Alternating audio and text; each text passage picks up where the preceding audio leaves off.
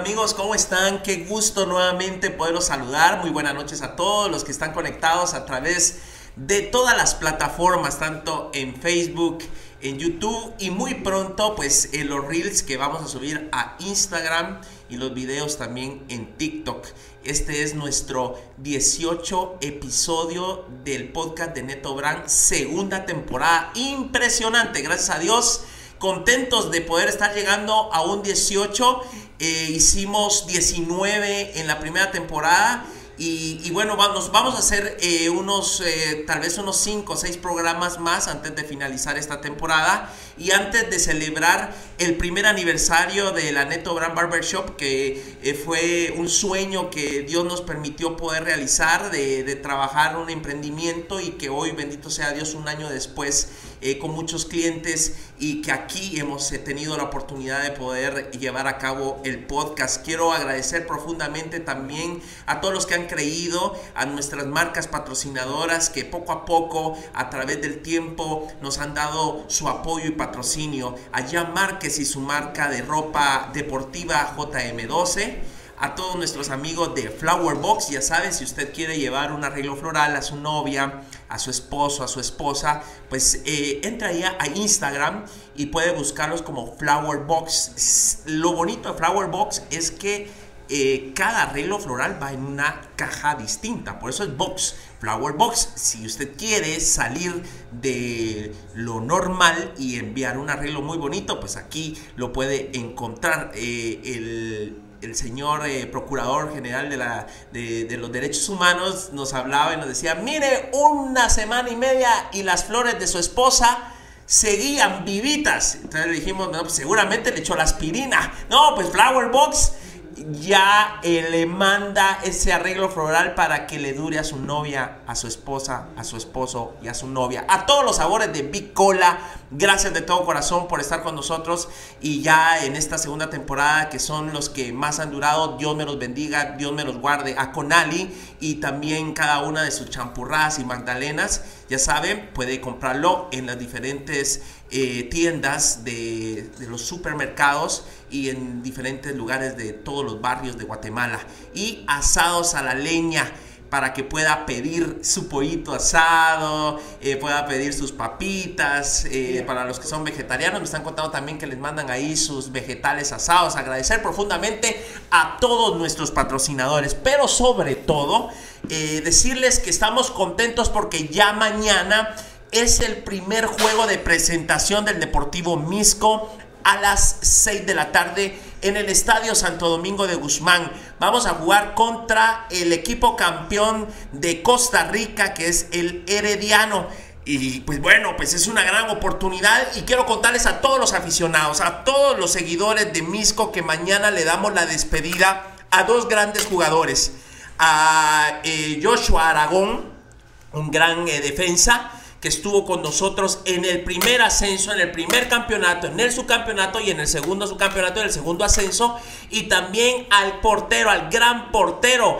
Él es eh, Ronnie Álvarez. Ronnie Álvarez eh, también se despide del Deportivo Misco y mañana haremos un homenaje a ellos dos por este trabajo porque ambos lograron los dos ascensos, los dos campeonatos y el subcampeonato y también mañana vamos a homenajear a este joven misqueño que está en la selección de fútbol sub-20 que acaba de alcanzar ese pase al mundial.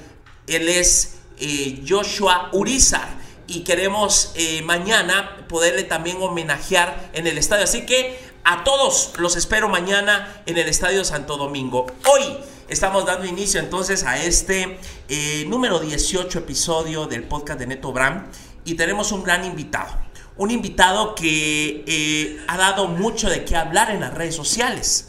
Es un diputado, un diputado que ha sabido fiscalizar, un diputado que el día que inició su trabajo en el Congreso lo inició barriendo su oficina. Y yo recuerdo que le ponían en los comentarios, eh, ojalá que así sea siempre, ojalá que que todo inicio tenga un buen final. Y él ha ido demostrando día con día junto con otros diputados, que no son muchos, que lamentablemente son pocos, que han dado la cara por Guatemala y que han sabido fiscalizar.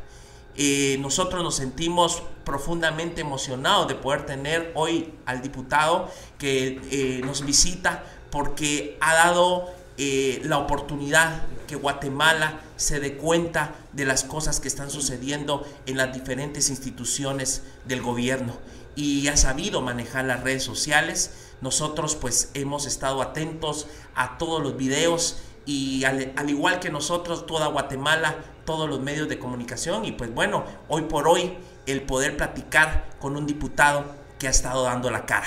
Así es de que para nosotros es un gusto poder tener hoy con nosotros al diputado Cristian Álvarez. Bienvenido, mi diputado. Gracias, eh, Neto, qué gusto. Qué gusto. Poder compartir eh, contigo, con la gran audiencia que, que, Dios te ha permitido ir alcanzando un trabajo. Eh, la gente a veces cree, creo, equivocadamente que tener éxito en las redes sociales es porque hay un equipo detrás. Por supuesto que hay un equipo, pero, pero que se puede inventar. Claro. Las redes sociales son reflejo de trabajo duro, son reflejo de pasión, son reflejo de que uno hace las cosas que le gustan y sobre todo son reflejo de la realidad de lo que uno es. Así uno es. no puede eh, estar, por ejemplo, yo fiscalizando si no creo en que la corrupción es un cáncer. Exacto. Un alcalde no puede, digamos en el caso tuyo, no puede generar eh, cierto, eh, cierto apego en las redes sociales si cada vez que abraza a una persona que No se hace de corazón no y no es corazón. real, ¿verdad? No, correcto. La gente lo entiende, la gente lo sabe. Yo Así siempre es. he dicho eso de que es importante no enlatar las cosas en las redes sociales porque cuando uno enlata las, las cosas, cuando son muy actuadas, eh, la gente sabe que se está actuando, pero cuando es natural, cuando es un trabajo real, cuando en realidad se hace las cosas de corazón, de alguna forma las redes sociales son tan mágicas que logra uno llegar a la población. Y es lo que hemos visto eh, contigo, con el diputado Cristian Álvarez, que vemos que hay una verdadera eh, intención de querer lograr fiscalizar y hacer que estas cosas puedan cambiar. Y por eso es que hoy nosotros hemos querido invitarte porque somos eh, parte de ese... bueno, de toda esa población que está cansada de lo que está sucediendo, pero que hay un letargo, y eso lo vamos a hablar un poquito despuesito de este tema, pero que, que, que, nos emociona verte en cada video, eh, viendo dónde está fulano de tal, miren cómo está esto, miren cómo está el otro, eh, eso genera una percepción de lo que está sucediendo y de lo que hay que cambiar, de lo mucho que hay que cambiar.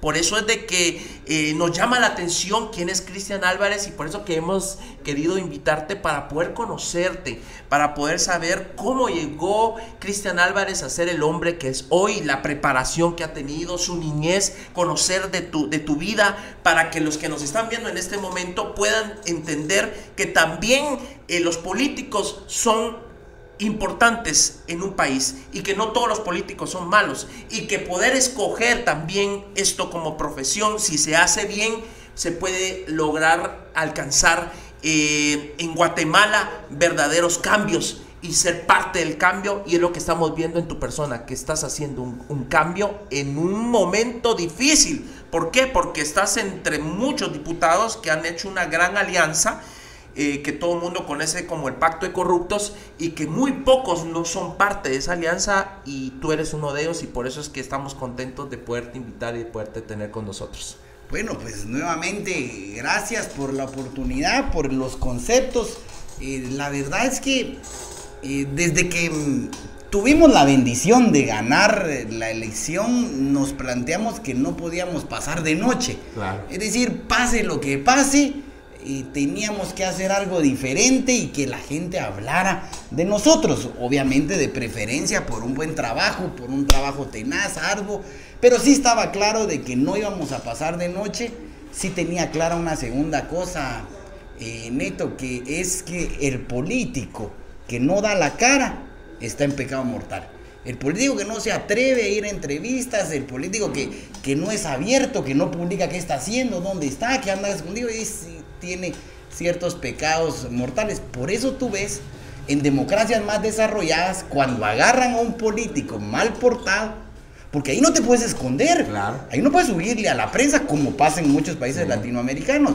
ahí tenés que dar la cara. Entonces, como ya no, ya no puedes ver de cara a la población. Renuncian, vos. Renuncian. Renuncian. Renuncian por Ministros clavos de- hemos visto en Europa, ¿verdad? Por ejemplo, ¿verdad? Renuncian por clavos de faldas. Renuncian por Cosas que aquí mentir. no, por aquí.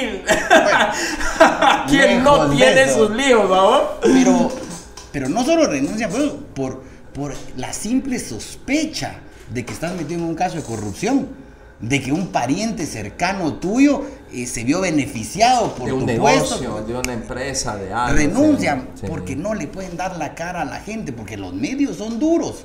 Aquí se esconden y no pasa nada. Entonces, pues obviamente aquí estamos siempre eh, con esa intención de darle la cara a nuestros votantes, a la población, y, muy contento de, que hayan surgido eh, muchos programas eh, como este, es decir, muchos espacios en Facebook, en las redes, de personas que van haciendo la lucha.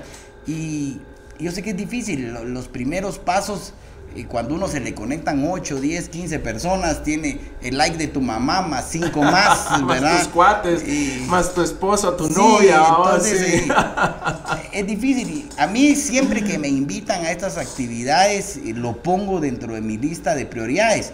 Y, eh, aunque no tengan ningún alcance, obviamente aquí hay un alcance eh, con lo que todos competimos. Es decir, los que estamos en red decimos tenemos que superar el alcance que tiene el alcalde de Misco.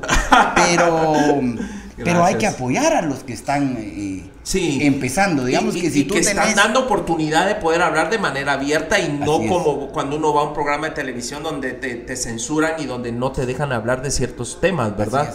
Te, te, te cortan Yo creo, yo creo que, o te editan. Sí, bueno, claro. Yo creo que Guatemala y todos los países necesitan más y mejores medios de comunicación. Obviamente el surgimiento de las redes vino a matar los periódicos tradicionales, Sí. los noticieros, se volvieron aburridos. Sí. Y ahora la inmediatez de las noticias demanda otras cosas y muchos medios en Guatemala no han logrado llegar a ese nivel, entonces los han rebasado otros. Pero mientras eh, logramos construir eso, se han ido construyendo espacios, o hemos ido construyendo espacios propios, que yo como guatemalteco soñaría que estos espacios de gran alcance como el que tú tienes o como el que otros han construido, pase a manos de periodistas. Claro. O sea que estos espacios donde existe gran alcance, donde lo pueden uno conocer, sean dirigidos por la prensa independiente. y, y creo que se ha hecho un gran eh, eh, esfuerzo y un gran ejemplo de que se puede lograr. Así es. Y complicado, se sufre, se resbala, se cae, pero se logra. Y bueno, aquí estamos para empezar. Pues muchas eh, gracias, gracias de todo corazón. que Bienvenido. Pues queremos eh, conocer un poco de tu persona. ¿Naciste aquí en la ciudad de Guatemala o sos de la, de la provincia? No, soy guatemalteco de la zona 6. Ahí De- está ¿Ah, sí? mi papá. Y mi mamá, eh, mis abuelitos maternos, zona 7, Colonia Centroamérica. O sea, puro, puro capitalino. puro capitalino en ese pleito de si nos íbamos a vivir cerca de la zona 7, porque era lejísimos, cuenta mi papá cuando no estaba el periférico. Entre ese pleito que si se iban a vivir a la zona 7 o cerca de la casa paterna de la zona 6, ya te imaginas el pleito, ganó mi papá. Y nos fuimos a vivir a la Atlántida de la zona 18. Ah, Ahí crecí hasta los 34 años. La Atlántida era una colonia muy bonita de... de- de- Bonitas de- patogas, Sí, sí. sí. Y nos íbamos a conectar. Casas muy bonitas a y zona todo, ¿verdad? 17 a Lomas del Norte. Era un, pues era de vivir en bicicleta. Te podías ir en bicicleta de la Atlántida a San Rafael, barranqueabas, todo lo que era la calzada de La Paz. bajabas ahí, paraíso. Sí, todas las partes de los paraísos, paraísos nuevos, sí. Ahí se barranqueaba, se caminaba. No, no había pasado lo que ha pasado hoy, ¿verdad? De la Y ahí eh, estudiabas ahí mismo en, en zona zona Es 6, 18. zona 18 No. o, o ya o tenías que moverte hacia otro otro punto para poder estudiar. Yo estudié toda la vida en el Liceo Guatemala. Ay. Eh, estuve en el Liceo Guatemala toda mi vida, en la zona 5. Son maristas, ¿no? Marista, eh, con un amor muy profundo a la Virgen. y- y nos enseñan esa parte linda del catolicismo, de, de aprender a, a venerar eh, a la Santísima Virgen, de tenerla siempre como una madre, como un auxilio para llegar y acercarte a, a Jesús, a Dios. Pero ahí estuve toda mi vida. Desde, desde Nunca la fui- prepa, desde la preprimaria, primaria, o, o estuviste todavía en algún colegio de párvulos? Estuve en un colegio de chiquitos que se llamaba El Castillo Encantado. Ah, sí, todavía en existe. la zona 2. Sí, sí, en la- la iglesia Santa 2. Delfina. Sí. Y prepa creo que hice ahí. Acuérdate que antes las mamás tenían más tiempo de cuidar a, a los hijos. Las mamás, o sea, sí se dedicaban Sí, a uno sí. casi que casi que hasta los seis años. La prepa no era común en la época en que yo crecí. Sí, de una vez te mandaban a primero, De una por vez ejemplo. primero. Sí, sí. Prepa fue como ya en los 80 que te pasaban por prepa. Eh, de hecho, yo, por ejemplo, no pasé por kinder ni parvulitos, sino de una vez mi mamá, prepa y prepa primero. Y si Así se hubiera es. podido pasarme primero, una vez era primero. Que es lo Así que tú era. estás contando, que así, Así básicamente era. Y los colegios, pues hacían ese tipo de situaciones, porque si miraban que tenían la capacidad, pues decían, no, pues sí está bien para primero, ¿verdad? Solo que hoy ya pasás. En parvulitos ya pasas leyendo vos. Casi que con, con las tablas de multiplicar en prepa, vos. Era prepárvulos, mini Son párvulos. una onda bueno. que, que pobre los niños, No vamos. le has quitado el pañal a los hijos y ya los tenés ahí. Pero bueno, me Sí. pasé. ¿Tenés her- hermanos? Eh, ¿Cuántos hermanos de, de la familia? ¿Cuántos son en la familia? ¿Dos hermanos, tres hermanos y tú?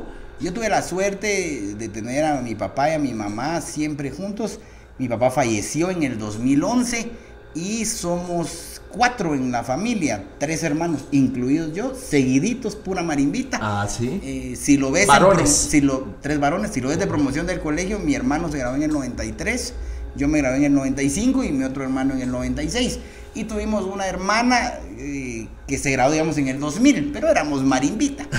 Así eran las familias de antes. Y, to- y por ejemplo, en el caso de tus hermanos, todos en el liceo y tu hermana, ¿dónde? en la Asunción. Ah, ok.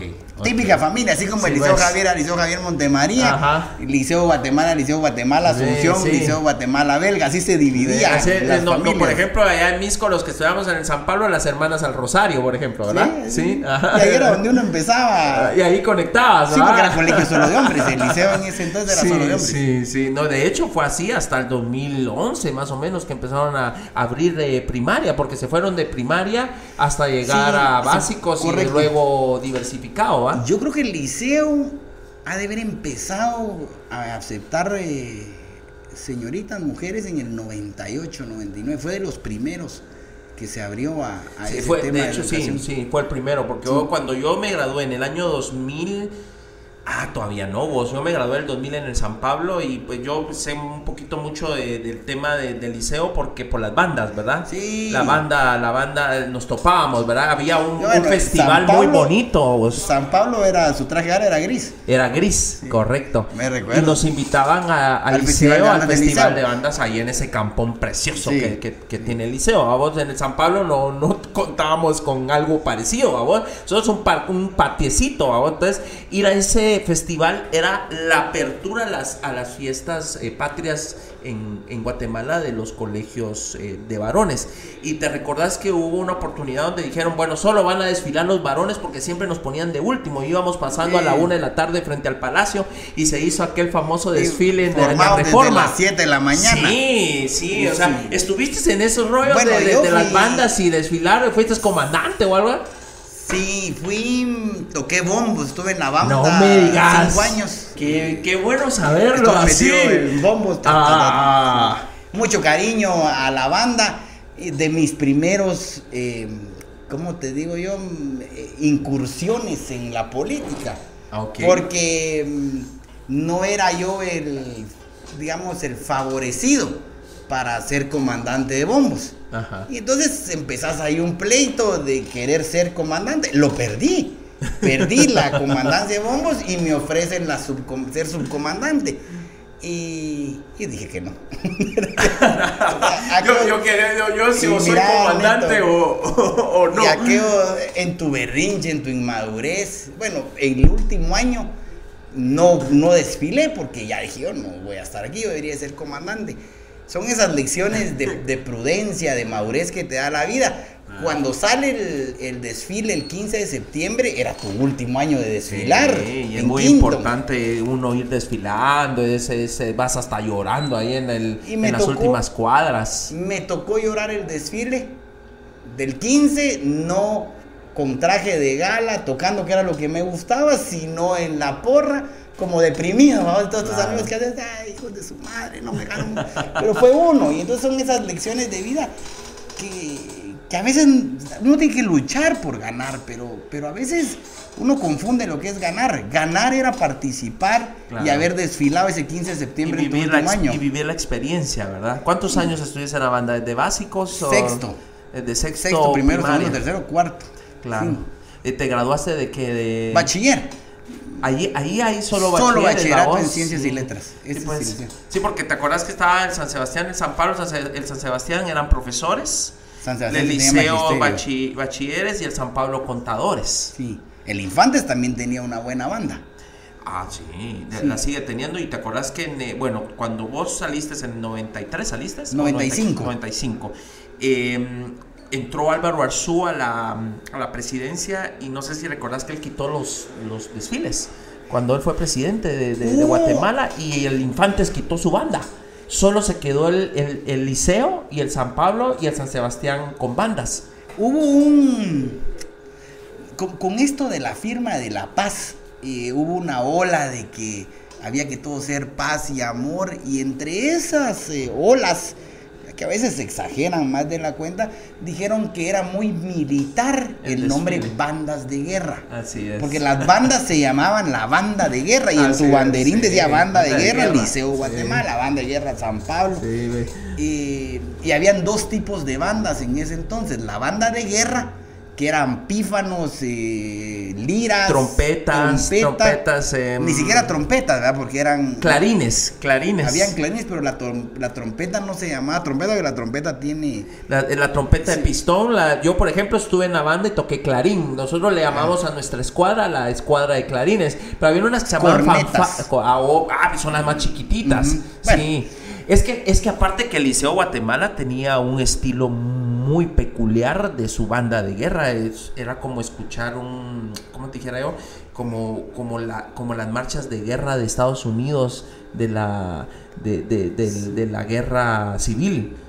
Es que eran bandas, sí, eran bandas de guerra, eran, Sí. eran como, bueno, el tema es que habían dos bandas de guerra que todos teníamos y estaba la marcial. La banda marcial. Y las bandas marciales solo la tenía el Infantes y el San Sebastián. Así es. Total que lo que se les ocurrió decir al ministro de Educación en ese entonces, que se prohíban los desfiles. Sí. Y entonces empezó aquí a algarabía de que como así, que mi hijo Sí, quiere sí. desfilar. Ya sabes que siempre hay papás que están en la lucha y en la jugada y, y bueno, y que no podía hacer.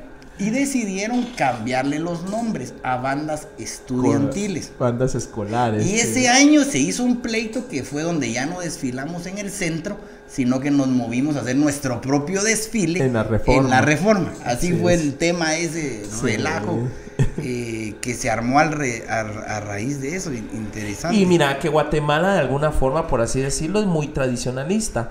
Eh, sí, muy militar, porque sigue siendo muy militar el tema, pero, pero la verdad es que al final en eso crecimos. A mí eso me gusta, vamos. A mí la banda de guerra me, me dio la oportunidad de, de vivir disciplina.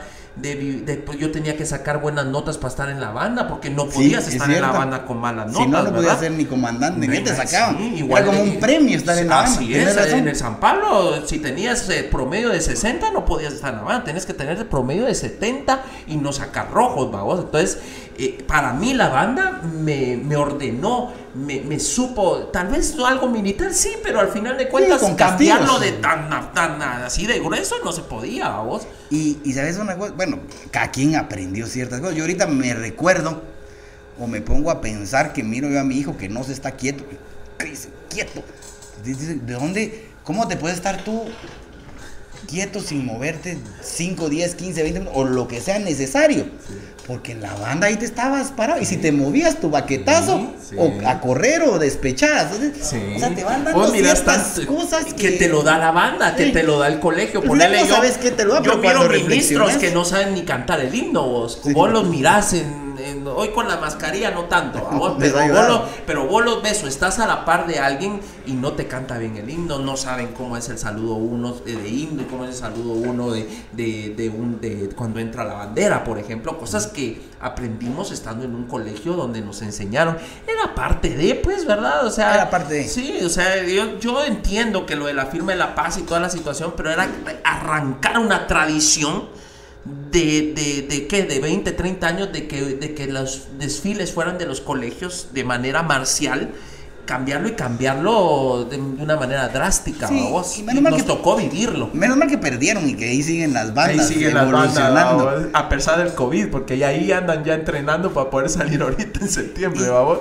Y si te pones a pensar, eh, la banda yo cuando reflexiono y me pongo a hablar con los amigos del colegio en esas buenas reuniones que hace uno de promoción Ajá. y te pones a filosofar y a la grande habla que el amor por la banda y lo racionalizás. Y dices, ¿qué de chiste tenía ir dándole Sí, al sí. cansado, te ampollabas? Sí. ¿Qué de chiste tenía zapatear todo el tiempo? Y no le encontrás un tema de razón. Sí, lógico. Lo que le encontrás es un tema de emoción y Así de es, corazón, que estás es. comprometido con tu banda. Sí. Así como si tú te pones a pensar, ¿de dónde viene ese ánimo de querer cambiar el país, de enfrentarte a grandes monstruos, de enfrentarte a, a una estructura que tiene de todo tipo de poder? Mientras que si te volvés en la ola del status quo, probablemente te va a ir mucho mejor Sí. si lo racionalizas. No, pero va- no vas a ser perseguido, vas a estar tranquilo, Correcto. ¿verdad? Pero después de que estuviste en una banda y aprendiste a ponerle corazón y a correcto. patria tocando un tambor, hoy lo haces que no donde suena te toca. no suena racional si lo racional mucha gente no lo entiende, No lo Mira, entiende. ¿por qué Sí, seguís? sí. no sé siento que tengo un compromiso eh, de caso de corrupción que logro armar no, no me puedo quedar callado Pero hoy entendemos por qué sos así, pues, o sea, es parte de un, elemento, un elemento, exacto, un sí. elemento que hoy podemos ver por qué hay una forma de ser de parte de Cristian, sí como tú decías desde cómo cantás el himno École. digamos aparte de cantar el himno que es otra faceta de mi vida eh, siempre eh, en lo que ¿cómo digamos? dentro del tema del colegio y de la banda empecé siempre hice natación y, Ah, y tuve ahí mis medallas Eras deportista, 100 y 200, atleta. sí mucho Ahí en el colegio. en el colegio no, ya en la federación. Mi hermana pequeña era muy buena para nadar, de chiquita. Entonces ya sabes que las mamás lo llevan a uno de colazo y entonces íbamos el combo a nadar. Y resultó que no era tan malo yo para nadar. Entonces estuve en la selección mucho tiempo. Unos cuatro años fui seleccionado nacional de natación. Claro. Por supuesto eso de estar dando vueltas y llegó un momento como que me aburrió, me lesioné el hombro. Ya no pude regresar porque es bien duro. O sea, mantener tus tiempos, ya cuando tenés buenos tiempos, como Phelps y esa mara, pues no es que yo sea Phelps ni cerca, pues. Pero quiero poner un ejemplo. Si Phelps se retira un año, retomar su tiempo cuesta. Sí. Y a todos nos cuesta lo mismo, aunque Sí. tengamos, eh, o sea, En lo que sea, sí, así es, ¿no? pero ya Pues, llegaste eh, a tu tope. Claro. Y, y entonces para bajar, eh, ya tienes un buen tiempo para ir bajando a la grande habla. Tienes que meterle gimnasio, tienes que Sí, meter. bueno. sí. Sí, ya no, ya solo es la natación, sino ya es la preparación física para poder regresar. Olvídate. Y la comida. O sea, si quieres seguir comiendo pizza sí, y sí, en la calle, no, no, no, ni tampoco echarte tus traguitos ni nada. Pues me imagino que eso también fue parte de una disciplina que tuviste que Bueno, tener, ¿verdad vos? Sí. Si querías Esa- ser esa sí atleta, nunca. pues, ¿verdad vos? Sí, esa fue-. Ahí siempre fue- cogía un poco. Por Pero- ejemplo, nosotros con nuestros futbolistas, fíjate vos. eh, Cuesta, claro. Cuesta. Nosotros tenemos que, muchachos, por favor, hasta los citamos los sábados. Eso es de siempre, ¿verdad? En, en todo lo del fútbol. eh, los sábados siempre hay un entreno a las 7 de la mañana porque ahí te echas color quién va de goma. ¿va y cuando ya no eche el aliento. Ah, sí, ya no lo dejas jugar en el, en el partido del fin de semana, ¿verdad? Sí. Porque eso les duele a los, a los deportistas y saben que tienen que hacerlo, ¿verdad vos? No, y la parte de disciplina eh, te resta vida útil en tu carrera. Cuando tenés 20 años, obviamente los tragos o la goma ni la sentís. Pero conforme vas y vas subiendo tu nivel de entreno, Sí, sí. ya digamos un esta gente Cristiano Ronaldo, Messi, No pueden. esta gente no, no. Federer que llega no, a, los 30, 30 Mira, y ahorita pico. y jugar ahorita lesionado y todo. Eh, ¿quién va? Es, es Ese es Nadal, Nadal, va a O jugar sea, de- llegar a los sí. 35 na- na- echándote los tragos y jugar No, ese jamás, O sea, eso sí han de haber sí. sacrificado Toda su cero vida, carne, sí. cero trago. Claro, aquí hemos tenido Disciplina. atletas que nos han contado que es parte del, del- del sacrificio, la comida, eh, las novias prácticamente, novias de, de- de- de- de momentos eh, su vida, sus amigos, las discotecas, los cines, todo eso es parte de una disciplina, vamos, que uno tiene que ir buscando si uno quiere lograr eh, destacar. Y es como todo en la vida, no nada hay magia, hay disciplina, hay que te guste lo que haces y que seas bueno en lo que haces, pero sin disciplina, por muy bueno que seas, se te acaba. Eh, la disciplina siempre va a vencer al talento. Así es. Hay que levantarse temprano. Mira, mira Ronaldo, por ejemplo. ¿ah? A mí no se me olvida, mi papá fue vendedor de seguros toda la vida. Entonces, obviamente, si no vendes, no llega la comida a la casa. No hay comisión. Y, yo en este tiempo, que vas recordando frases que le querés decir a tus hijos o, o vas recordando frases, no se me olvida una. Mi papá decía, el que no se rasura todos los días y no vende todos los días es un holgazán. Así es. Entonces, ¿eso qué significa? Que todos los días te tenés que levantar. Aunque estés cansado de cholata, bueno, me voy a rasurar para verte bien por si para te ir a trabajar, para hacer un negocio. Y a vender con buena actitud. Sí. A pensar siempre en las bendiciones que tenés antes de empezar a ver la lista de todos los problemas que se te van a venir encima. Al nomás ir a ver a tus hijos que no se quieren levantar, que no quieren el desayuno que les hicieron, que ya los dejé el bus, los dejó el bus, tenés que ir de tu hecho pistola en el carro. O sea, y ya no digamos los problemas económicos y, de trabajo que todos tenemos. Y que, y que todo es parte de lo que tenés que vivir, pero tenés que como desconectarte para ir a vender, para ir a trabajar, para ir a hacer lo que te toca hacer, que es lo que le toca a todo guatemalteco, ¿verdad? Correcto. Y, y yo lo que siempre, pues, creo que es un buen consejo, es ser agradecido.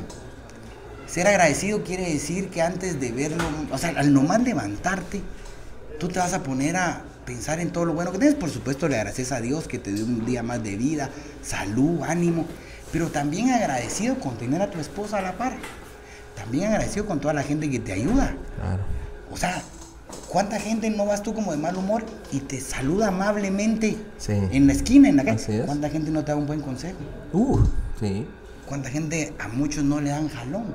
Entonces uno dice, a la grande habla, gracias eh. a Dios por toda esta gente que me pones en el camino. Y con ese agradecimiento, bueno, démosle, a ver qué pasa. Sí, a enfrentar lo malo, los problemas. Totalmente.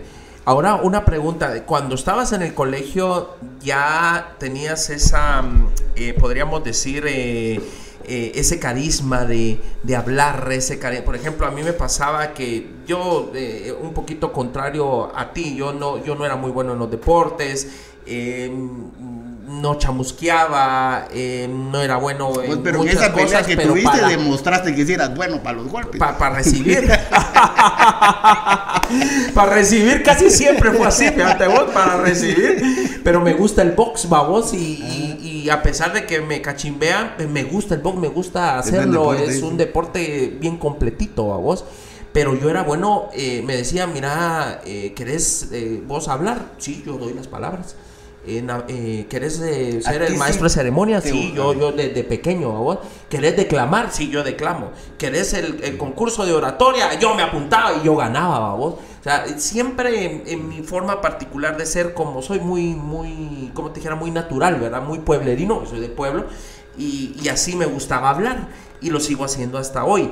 Así eras cuando estabas en el... Porque yo, eh, hemos visto tu, tu capacidad de, expresión hoy actualmente, cuando vemos tus videos, cuando te vemos, eh, eh, por ejemplo, trabajando eh, en el Congreso, cuando te toca hablar. Así era, ya, ya te, se te notaba de aquel entonces, aquel va a ser político, muchacho, o no? No, no. ¿No? Es más, a veces son como personalidades raras. Yo, en un grupo de gente donde no conozco a alguien, sufro. Yo voy a una boda de, mi esposa, de amigas de ella. y le digo, vamos pues, porque ni modo, cuando toca hay que hacerle ganas. Pero mira, Carmen, ni se te ocurra dejarme solo, porque yo soy incapaz de levantar una conversación en una mesa de desconocidos. Ah, no me digas. Mi esposa es maravillosa para hacer esas cosas, son social y cuénteme más, pero explíqueme la historia. Yo así, hola, hola. Te cuento que una vez, no se me olvida, llevé a mi hijo a una piñata llevé un amigo a una piñata y saludé a las mamás y me quedé sin con quién hablar. Pues, y yo miraba a todas las esposas y algunos esposos y en plena casaca y, y, pues, y yo sentado, me fui a sentar a, a una mesa de niños. eh, me- Casi que te- que pedías que te ponían a Me hice como a, a- a ver dónde anda la piñata. Fíjate. Entonces, yo en, en grupos de gente nueva Te- te- tiendo. eh, sí puedes no- a, no- no a- a Ahora, platicar más. Juntame con mis amigos, de la gente que le tengo confianza, y, si soy el, Te desatás. el molestón de la clase. Ah, ok. Lo que a mí me ayudó mucho, creo yo, a, a hilvanar discursos, eh, es que di clases muchos años. Ok. Y como en esa etapa de dar clases hablaba mucho, entonces empecé, digamos, digamos, como me gustaba realmente dar clases. Te vas enriqueciendo, ¿verdad? Y te ibas retando a hacer más cosas Claro, distintas. sí. Y aprendí que la mejor forma de transmitir tus ideas era escribirlas antes. Sí, así Y es. entonces sí, me- a lo que sí me acostumbré es que sí tengo un script de tiempo, de horas de lo que voy a hablar y lo paras practicando cuando estás bañando. Y entonces ahí tenés tus ideas y ahí vas silvanando. Entonces, ya cuando llegas a hablar ya llevas tus 3, 5 ideas que son las que querés decir. Y entonces creo que dar clases me ayudó mucho. Eso fue después de cuando cuando Mira. estabas en el colegio, ¿qué querías hacer? ¿Qué, qué era tu sueño? ¿A, a dónde apuntaba tu vocación? Mira, yo creo que siempre quise ser profesional. Mi papá nos metió mucho la idea de que hay que estudiar. Mi papá era, eh, era uno de nueve hermanos y fue el único que se graduó de contador público y auditor. Y entonces nos metió como esa idea de la importancia. Importante de la universidad y que había que sacar una carrera profesional Mira, y todo hizo, eso, un, hizo un esfuerzo tremendo que yo le guardo tanto amor a ese esfuerzo de pagarnos la Universidad Francisco Marroquín, eh, que no fue fácil eh, para él. Yo jamás vi que mi papá se cambiara carro, tenía el mismo Toyota Tercel De toda la vida. Y ahí mira cómo va uno aprendiendo. Haciendo sacrificios para tener eh, Para pagar la poder educación pagarnos de la todos universidad ustedes. y- Sobre todo porque eran cuatro, Cuatro. hermanos. Y- y Imagínate seguidos. todo, tres en el tres en el Liceo Guatemala, uno en eh, una en Asunción. Ahí era medio sueldo, un poquito más del medio sueldo. Y Y, después la universidad vos. Cuatro en la universidad. pues la amarro vos, que la amarro es, es cara, es cara. carísima. Yo agradezco mucho esa oportunidad. Entonces siempre quise ser profesional y también quise montar negocios, ser empresario. Tuvimos venta en- de medicina en la terminal. Y bueno, hicimos tantas eh, actividades empresariales, mandamos pastes a Estados Unidos. Ah, no, pero en mi cabeza, te digo dos cosas. Nunca fue dar clases y nunca fue ser político al principio. Yo sí me planteé, bueno, vamos a trabajar, vamos a hacer actividad empresarial y, y a los 50 sí soñaba con entrar a la política y regresar a dar clases. La vida me llevó a que nunca salí de la Universidad Francisco Marroquín, me quedé dando clases ahí en la Universidad del Valle. Me encantó el tema de, dar clases, de compartir ideas, de, tratar de convencer a las nuevas generaciones de cómo, de cómo vive o funciona una sociedad de hombres y mujeres libres. Es decir, de cu- cu- cuál es eso que llamaban el milagro de los tigres asiáticos, Hong Kong, Singapur, Taiwán, cuál era eh, el milagro chileno, cuál era el éxito de Estados Unidos, de buena parte de Europa, y cuál era el fracaso de América Latina. Y entonces yo me convencí de que Guatemala podía ser diferente si adoptaba políticas económicas diferentes. Tuve un maestro que fue el doctor Manuel Ayau, eh, fundador de la Marroquín, que te digo, me convenció de que había que dar la batalla de las ideas. Claro. Y la daba con aquel gusto. Pero... y- Qué, qué bendición haber y qué, qué honor haber sido alumno de, ah, no, de olvídate. Vos. Eh, Yo no fui alumno de él, lo acompañé en el proceso de prorreforma, de andar Ok. recogiendo firmas para cambiar la constitución. Yo, fui sí a estoy- firmar ahí, vos, yo estaba bien patojo, vos, yo tenía unos eh, 22 años y me acuerdo que fui a firmar ese proceso de prorreforma, ay Dios, en un, en un evento donde ustedes llegaron eh, y, y- y fui a firmar con mi jefe donde yo trabajaba, que era Antonio Betancourt, y creíamos en ese tema de reforma y me la, me la leí muchas veces, vos. Era una refundación de la República, ¿verdad vos? Sí, era, era algo así, la idea era bien fumado, pero, con, pero bien interesante, Sí. con una buena lógica. Era cambiar el- el- la República, pues. En resumen, era soñar con un sistema de justicia más funcional. Y espero que este no sea el café de 290 del Congreso, ¿ah? No, este es eh, cafecito en casa. Sí, porque ahora, ahora ya llevo yo mi pachón al Congreso, no podemos estar tomando café de esos de 290. Imagínate, de- no, pero es que es impresionante eso. No, ah. descarado, descarado.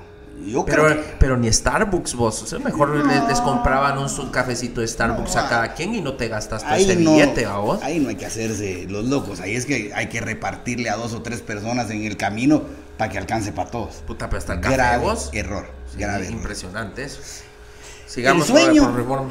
el sueño de, de ese proyecto era despolitizar la justicia. Es decir, eh, generar un sistema de cortes en la cual la corte se escogiera por un periodo más largo de tiempo. El doctor Ayau proponía de por vida que los magistrados de la Como Estados Unidos. CC y de la Suprema fueran de por vida. Y eh, podría negociarse a 15, 20 años, pero la idea era justamente alargar el periodo y, Sí, porque ahí ya no había compromisos con nadie. y sacar a los diputados de la elección. Es decir, Sí, que lo escogiera un grupo de personas, los decanos, está bien, y que pasaran la lista. Pero el Congreso recibía la lista y lo que hacía era meter a todos los nombres en una tómbola, darle vuelta a la tómbola y sacar los nombres que tenías que sacar.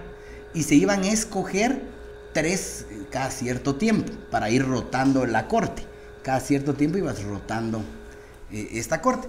La idea es que no se entraran a negociar quién iba a ser el magistrado y que el magistrado no nos debiera a ningún político, ni diputados ni alcaldes, ningún favor. Claro. Y que estuviera ahí para hacer Objetivo. lo correcto, aplicar justicia. Que se van a equivocar, por supuesto. Pero que no Pero tuvieran no la presión, presión. de Ajá, deberme algo sí, a mí sí. porque voté por ti. Esas presiones son muy dañinas. También proponían que es ilógico que el Contralor de la República el- y el Fiscal General sean electos por el Congreso o el presidente. Porque son órganos eminentemente políticos. Claro, Entonces imagínate tú que al fiscal, como pasa hoy, que a la fiscal la escoge el presidente. ¿Cómo va a perseguir al presidente? Sea, ahí, digamos que nosotros pecamos de ingenuos de creer que... Nunca ha sucedido solo con, con Telma, ¿verdad? Vos que la escogió ¿Por Otto y, y ahí pues fue al contrario, ¿verdad? Pero porque jugó un rol bien importante la En su embajada momento, en su sí. presión. Pero hay que ser un poco más mal pensados y decir que te escojo a ti porque me la vas a deber. Entonces es mejor que te escoja alguien más como fiscal y uno como funcionario. Pues como someterse al, someterse No, al imperio de la ley, vamos, sí, claro. o sea, si tengo algo Claro. que tengo que comprobar o que me lo comprueben y, salir es. o no salir. Así es. Y, y, por ejemplo, en el caso ahora del Contralor, no puede ser que el Contralor lo escojamos también en el Congreso. Entonces ya vienen los cambios. Yo voy a votar por usted, pero ahí te encargo que me lees el finiquito a neto. Voy a votar por usted, pero ahí le encargo que mis alcaldes sí tengan finiquito. Y si sos más maquiavélico, yo voy a votar por usted, pero por favor, no le vaya a dar finiquito a neto porque yo quiero competir en Misco y a aquel no le gano. Y así Entonces, es. quítemelo del camino. No, y pasa, pasa, hemos sabido de, de- de cosas así en el pasado, ¿verdad? Entonces, vos? que nos saquen a los diputados de ese juego y que tengamos un sistema de jueces, eh, de, buscadores de justicia, de MP, de Contraloría, alejado por completo de los políticos. Nosotros debemos de cumplir una función, no influir en la justicia. Es como, como nos están eh, poniendo ahí que dicen que porque yo vine a este programa, si me aparece la oportunidad de fiscalizarte, no lo haré. Por supuesto que, que si me aparecen pruebas, eh, llegaré ahí a, a la oficina a, contar a ver cuántos están ahí. Yo les, ¿Dónde decía, está el alcalde? yo- yo les decía que yo soy en la tarde a manera de, de chiste, pero muy cierto. Ahora les decía muchas puta y si un día, un día nos cae, ya nos agarró, porque es que vos literalmente agarrás a la mara. Puta, eh, Es que sabes me que- va vos, o sea, impresionante. O sea, eh, yo diría, ¿qué hago yo si viene aquel? Ah, o sea, todo el mundo está trabajando, pero, pero siempre, siempre hay alguien que. Siempre hay alguien que no está. Claro, claro. Pero hay que saber, bueno, sí. Hay que saber contestar y hay que saber las cosas, ¿va? Porque yo creo que ahí está el error cuando. voy a decir- eh, y que te mienten, ¿va? ¿A qué hora Claro. salen ustedes? Eh, no, pues sí salimos a, a las 6, pero aquí dice que a las 2, ¿va? Sí. ¿Y sabes qué? ¿Sabes qué es lo que ah, no, es que solo en el Facebook dices.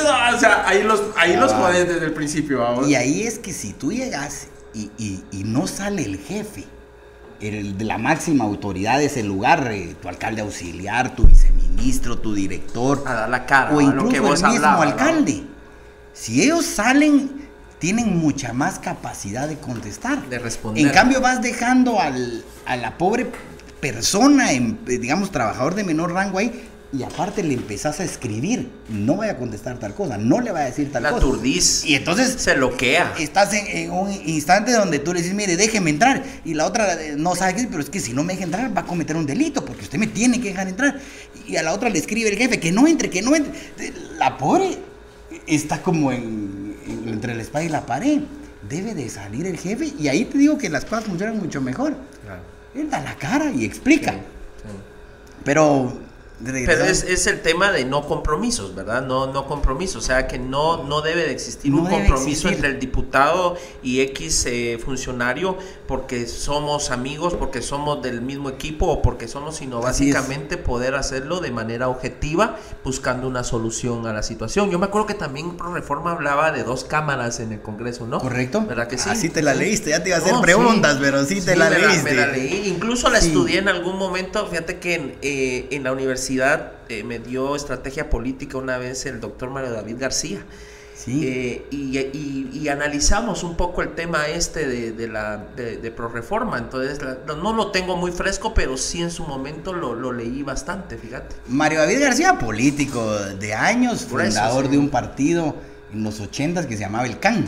Sí. Yo me acuerdo de que mi papá llegaba buscando afiliaciones para el CAN. Ah, sí, Estuvo- sí. estuvo candidato pegado. a presidente. Sí, ¿verdad? fue candidato Sí. a presidente. En aquel entonces y también con, con el, el Con PP, el PP. creo yo, ¿verdad? vos? Sí, grave error, pero bueno. Pero un, sí, hombre, grave error. eh, pero un programa que yo no me lo perdía, fíjate vos, en Emisoras Unidas, Sí, hablando bueno, claro en los años 2008 al 2011. Bueno, Yo- bueno, un, un doctor en derecho impresionante, oírlo, era una, yo, yo las clases de él, yo quería que siguieran, vos sentía que duraban 10 minutos, La verdad que sí, a mí también me, me agradaba oírlo. Recuerdo a lo lejos aquí el mundo, que era el programa. Aquí el mundo, sí. Pero solo para que miren que sí se leyó Pro Reforma, ya le Sí, iba a hacerle sí. algunas preguntas y decía, casaca. Sí, Pero sí. sí, Pro Reforma, lo más complejo que proponía Era eso. la creación de dos cámaras. Una cámara alta, o sea, que en muchos lugares así existe. Está el Senado y está la cámara eh, baja o la cámara de los comunes, como es en Inglaterra. En Inglaterra. Esto está inspirado mucho en la legislación inglesa. Y la cámara alta, lo que buscaba el doctor Ayau era que, bueno, y los que la promovían, era que fuera electa por personas de mayor de 45 años y que tú votaras solo una vez por esos senadores. Cuando tú cumplías 45 años, a mí me tocarían dos años. No, este año cumplo 45 ya. Eh, Este año en septiembre, 15 de septiembre, por cierto. Ajá. Eh, cumplo años. Oh, qué 45. razón, ¿eh? Eh, en cua- esa- este año, en ese sistema, a mí me tocaría hacer campaña para ser senador. Claro. Y las únicas personas que iban a votar por mí eran mis coetáneos, personas de 45 años. Bueno, ya sabes, esa era la idea de él, pero qué bueno que sí lo leíste, Sí, pasaste la sí, prueba. Sí, no, sí, era, era muy, muy buena. Y cabalmente eso hablábamos con Mario David, que el tema de las dos cámaras era un poquito complicado por el, te- por el sistema que teníamos. O sea, había que cambiar, había que, ref- por eso yo hablaba de refundar la, la República, porque había que hacerlo, de, de- de- de cambiar este tipo de situaciones en la misma constitución Eran de la República. 60 y pico de cambios a la constitución. Sí, sí, había que llamar a una Asamblea Nacional Constituyente y, Así y todo ese tema, ¿verdad? Sí. Eh, sí, sí, era... eh, pero no era algo fuera de, de- de lo lógico que, podí, que puede incluso eh, resolver los problemas en, en, Era un en Guatemala. esfuerzo, como te digo, de separar estos cargos, porque los jueces y, y todos estos grupos que imparten justicia iban a ser nombrados por estos coetáneos. Y esta figura como, eh, como más responsable, no solo porque llegas a cierta edad, eh, a los 45 años, eh, pues tú ya demostraste quién sos. Tal vez no a los jóvenes ni a los más viejos, pero tu Mara ya te conoce cómo sos. O sea, tus compañeros de colegio saben de qué pata cojear, sí saben decir si era cierto. Sí, ese nos está dando paja, hoy ya se, hoy ya se da baños de pureza, pero antes era así, o era porque te conocen, pues son tus amigos. Lo Cuando que llegar a 45 y que voten tus cuates por 45 es porque saben de qué, de qué estás hecho. Así es. Lo que nosotros hemos hablado hasta ahorita, la única persona fuera de nuestra familia que sabe que es, si es verdad o mentira, son nuestros amigos del colegio. Así es. Que nos han seguido, que nos hemos juntado a tomar cerveza con ellos y que les hemos contado en qué estás. Claro. Y que saben si de verdad éramos buenos para la banda, si éramos para la oratoria, si de verdad fui a nadar. ¿Quién te conoce? Tus coetáneos. Ellos sí pueden dar fe. En eso le apostaba mucho este proyecto, de que no es tan fácil engañar a los votantes cuando son tus coetáneos. Más viejitos los engañas.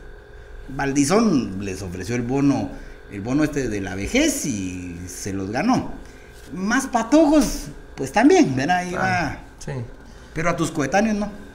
Y es que eh, yo veo una situación en esto. Eh, no hemos logrado, y menos ahora, poder construir una verdadera república en un sistema de pesos y contrapesos, ¿sí? Lo acabas de decir. Eh, eh, existe presiones y compromisos de jueces, de diputados, y, que, y que hoy por hoy, incluso en este momento especial en el que estamos viviendo en Guatemala, en el que yo considero que existe incluso una tiranía, un, poder superior que manda sobre los tres poderes del Estado. ¿sí? Eh, así lo veo yo. el, poder, el poder construir una verdadera república es que estos tres poderes del Estado son independientes, ¿no? Y, el poder lograr algo así como lo que por reforma hablaba en aquel entonces, nos daba la oportunidad de que sí se pudiese pensar en algún momento en ser una verdadera república.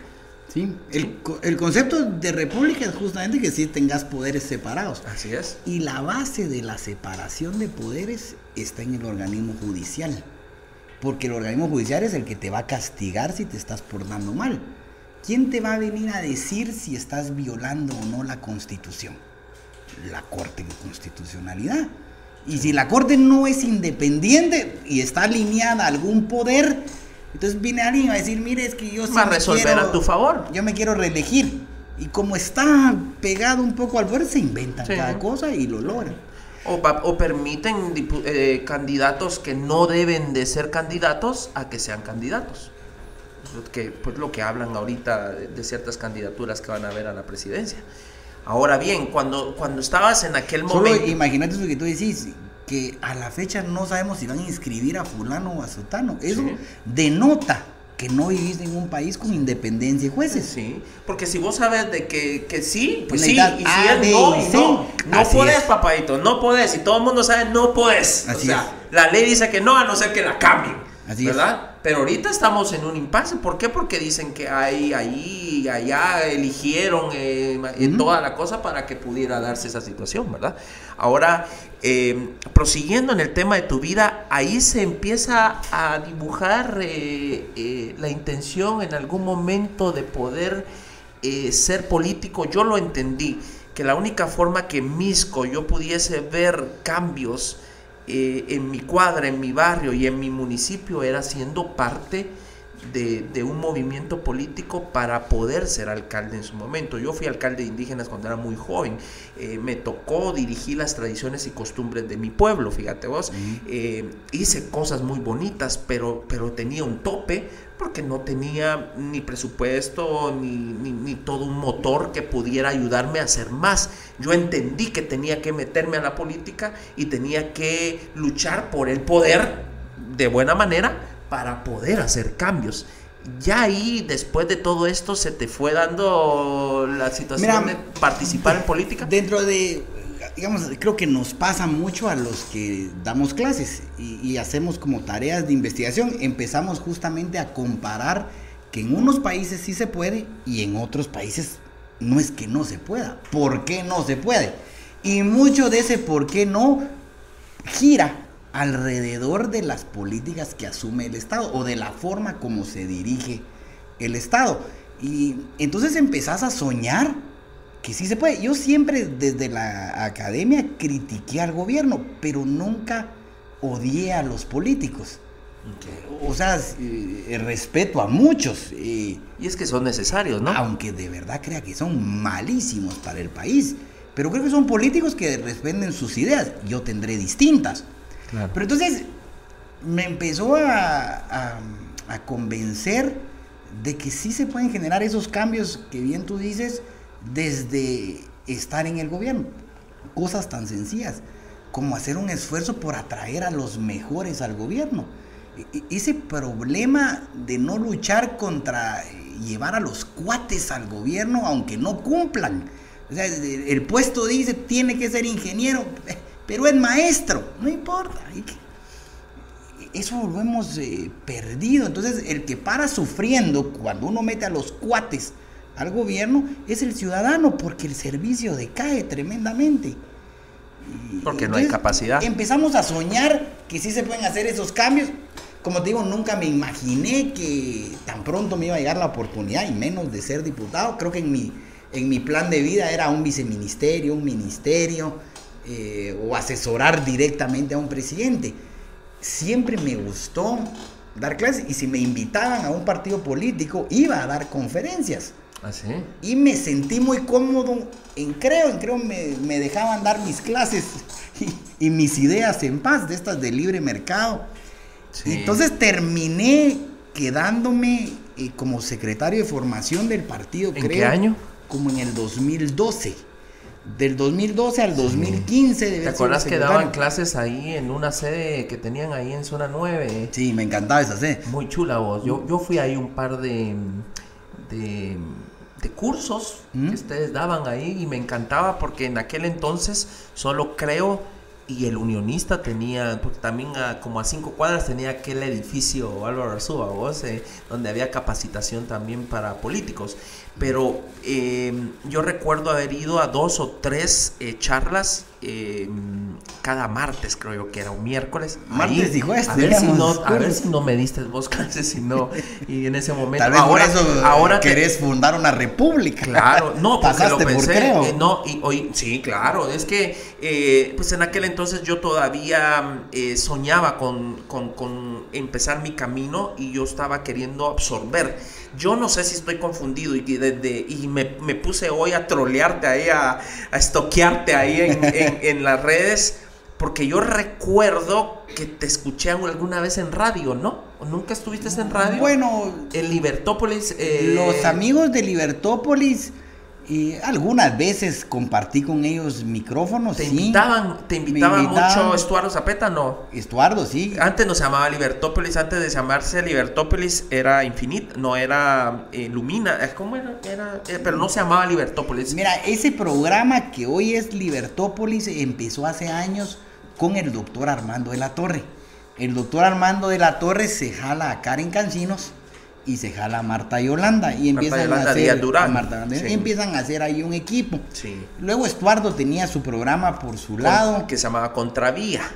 Sí, que, ni me acuerdo. Y se unen, se unen en este esfuerzo empresarial de, de Libertópolis, que ojalá que hubieran más de esos y que tuvieran mucho ¿Todavía existe Libertópolis? Sí, siguen, siguen. Estuardo está...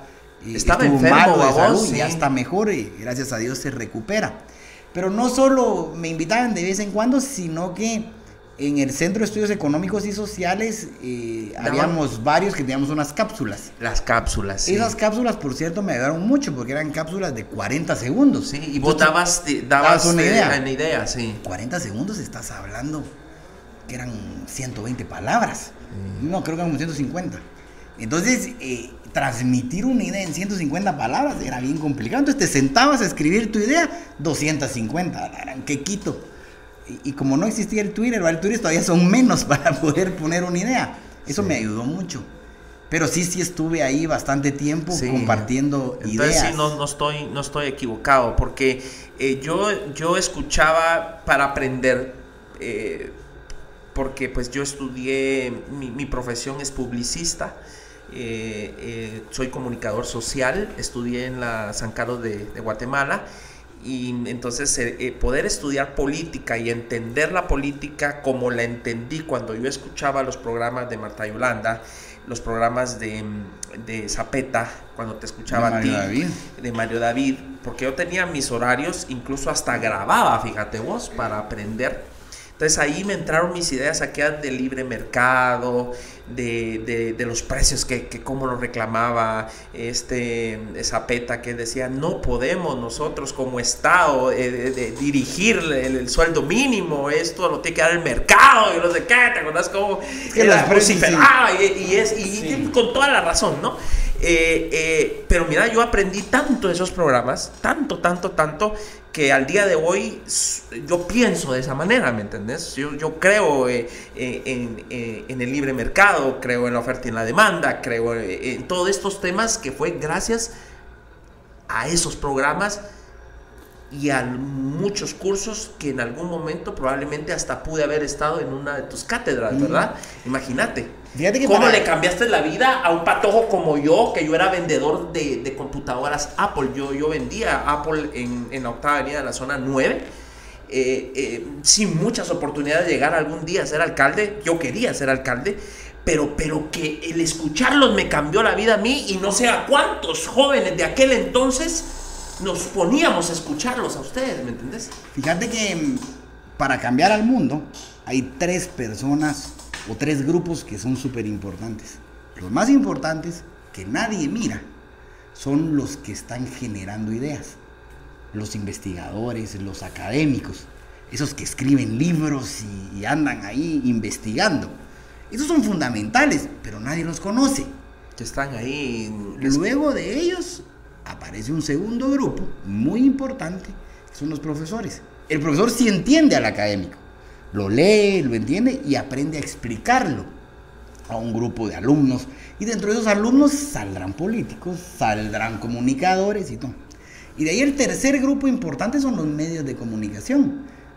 Porque esos esparcen la idea. Y detrás de eso, de las ideas que se mueven en el ambiente, surgen los políticos. Los políticos al final de cuentas sueltan sus ideas, sueltan sus sueños, su forma de pensar. Pero si la gente no piensa como tú, no agarran tus ideas y se van por otro político.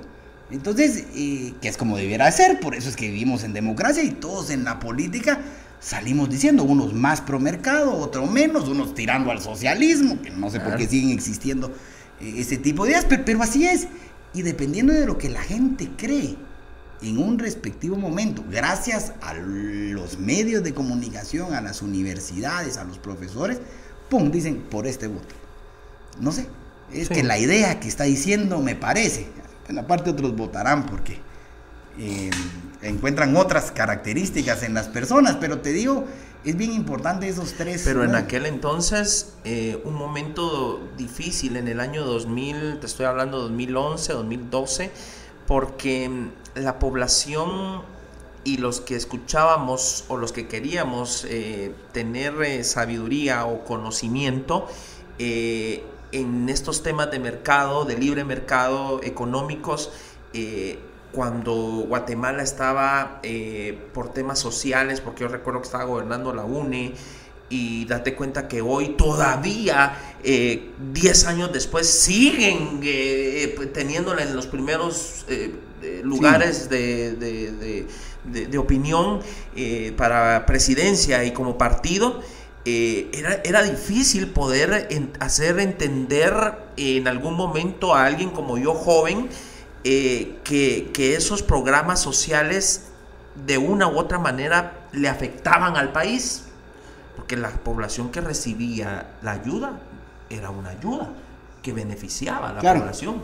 Claro, le generó pertenencia, cariño de la gente hacia esa ayuda. Y entenderlo, yo lo entendí en ese momento, sí, tienen toda la razón. Eh, sin embargo, pues eh, eh, cómo hacer que la población entera, allá en Quiché, en Chimaltenango, en Zacatepeques, pudieran comprender que la única forma de que haya riqueza en un país es invirtiendo, atrayendo la inversión y generando oportunidades de, de negocio para generar empleo, para que haya desarrollo económico, ¿me entendés?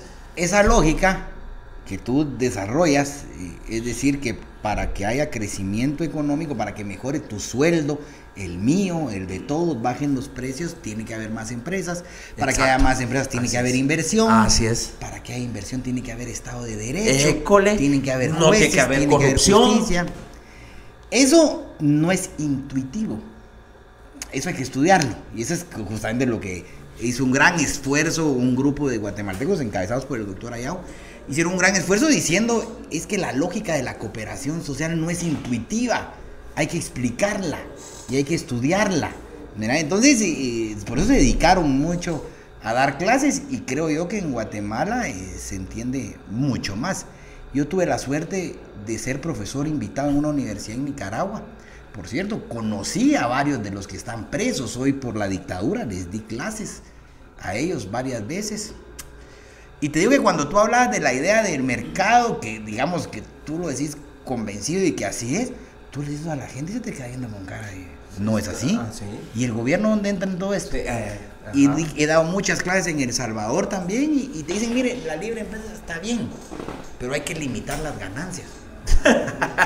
¿A cuánto? Sí. A 5%. ¿Y sobre qué las vas a limitar? ¿Sobre la inversión? ¿Sobre el valor actual? ¿Sobre el valor presente neto? ¿Sobre eh, eh, los activos? ¿sobre las ventas? Eh, No, hombre. pero, no pero de entradita te, Te- sí, te frenan. Sí. Entonces creo que la educación, como te decía en ese ejemplo, los profesores, los académicos juegan un rol muy importante en la sociedad que no lo vemos. Pero todos somos hijos, mm, digamos, de algún pensador que ya murió. Ahí nos van dejando esas ideas, los libros que- Claro, claro. que leemos. Por supuesto que leemos y que entendemos y cuando ya nos toca, es es. lo que te está pasando a ti ahorita como diputado fiscalizador y a mí como alcalde, eh, te hace tomar decisiones importantes en ciertos momentos estratégicos de la vida política de tu municipio o de tu país. Por ejemplo, a mí me está pasando ahorita.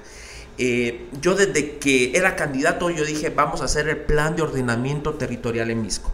Misco no lo tiene, Guate ya lleva 17 años en aquel entonces, 17 años de tener el POT, Misco no lo tiene. Tenemos que ordenar el municipio, la industria, el comercio, las empresas, todo en una plena y sana convivencia con el ecosistema para un desarrollo sostenible. Es el, el POT. Empecé en mi primera administración, lo empezamos a armar, lo terminamos ya y ya pasó al consejo. Cuando yo me doy cuenta y me pasan a mí y estoy ahorita llevo ya a la gran eh, casi dos meses discutiendo todos los viernes el pote en el consejo porque tiene que pasar por el consejo y vamos artículo por artículo, artículo por artículo. Resulta que, que en el POT están pidiendo que las empresas eh, nos dejen el 10% del terreno que están construyendo a la municipalidad. Yo digo, eso es sin- desincentivar la, la inversión. ¿Quién va a querer venir a, a invertir a Misco? Así es. Ah, es que, es que imagínate, si es de mil metros eh, el terreno, de mil metros cuadrados, tienen que dejar 100. ¿Quién te va a querer? Claro, no, te tienen que dejar, ojo, las áreas verdes que hay que dejarlas, las calles que hay que dejarlas, todo lo que ya dice el reglamento y todavía 10%. Nadie va a venir a invertir. Así es. Mira, este, clarísimo, y te pongo un ejemplo. Cuando se muda buena parte de la ciudad a Santa Catarina Pinula, era justamente porque ya empezaban a molestar más de la cuenta en la municipalidad. En Guatemala era más caro. Siempre va a ser más caro construir, vivir y hacer cosas en las ciudades grandes, Nueva York. Entonces, ¿qué pasa cuando ya es muy caro Nueva York? Pues te vas a Brooklyn, te empiezas a mover a Rhode Island. ¿Y qué pasa cuando se hace muy caro en Guatemala? Un alcalde chispudo dice, bueno, yo voy a recoger la gente que ya no quiere estar en Guatemala y me la llevo a mi municipio. Claro. Y le empiezo a poner dulcitos a las empresas. Mire, usted pase su fábrica. ¿Para qué quiere tener la fábrica de chocolates Granada en la mera terminal? Tuvo su época de estar ahí. No, no, mire, ahí ya muy complicado, mucho tráfico. Véngase, yo lo ayudo en mi municipio y te va a llevar 300 fuentes de empleo. Así. Tráigase las Así maquilas. sí. Y hay que pelear con las maquilas de San Lucas o de San Juan Zacatepeques. ¿Qué está haciendo hasta allá? Sí. Mire, yo aquí le ofrezco. Eso hacen los alcaldes en Estados Unidos. Sí. Estás viendo cómo los traen, no cómo los asustan. Pero sí creo yo que hay que tener cuidado con un tema, eh, a, a mi juicio, importante, y es no copiar las malas prácticas de la Municipalidad de Guatemala. Y en el tema del POT te voy a poner una. El POT y las leyes para que funcionen deben de ser generales y abstractas, no deben de llevar dedicatoria. Entonces vas a hacer tu POT y tiene ciertas características. Si vas a modificar el POT porque queda modificable, que te equivocaste, dejaste una Claro, área sí. como de Que reserva. hay que reformar no o hay es- que eliminar o hay que... Pero para todos. Ah, sí. No lo que está haciendo ahorita la municipalidad de Guatemala. La municipalidad, como quiero ahora que la zona 15 haga eso, modifico el POT de la zona 15. Ah, no. Ah, terribles. Modifico esto para una zona. Entonces, lo que debería, digamos, el legado en temas de POT que tú le podías dejar a Misco Ajá. es que el candado para que el POT sea de aplicación general y sin dedicatoria sea, Sea para todos. Si lo quieren cambiar, perfecto. Tiene Pero que quedar una llave para abrir, Claro. pero para todos. Ni modo que solo vamos a cambiar el POT para, Para los que tienen pisto, para los que quieren y para los que están invirtiendo ahí porque Y el son que mis le cuates. habla al oído al alcalde. No. Sí, no, no tampoco, sí. Así es. Eh, Definitivamente lo que se busca es atraer la inversión. Yo lo que Así quiero es. es. de que eh, hagan más edificios, eh, más construcciones en Misco, Ya. y lo que quiero es atraer la inversión, pero nunca debería, yo eh, por eso te contaba este ejemplo, no puedo yo eh, ponerle, eh, quitarle tierra eh, más de la que ya le estamos pidiendo al empresario, porque entonces el empresario no va a invertir.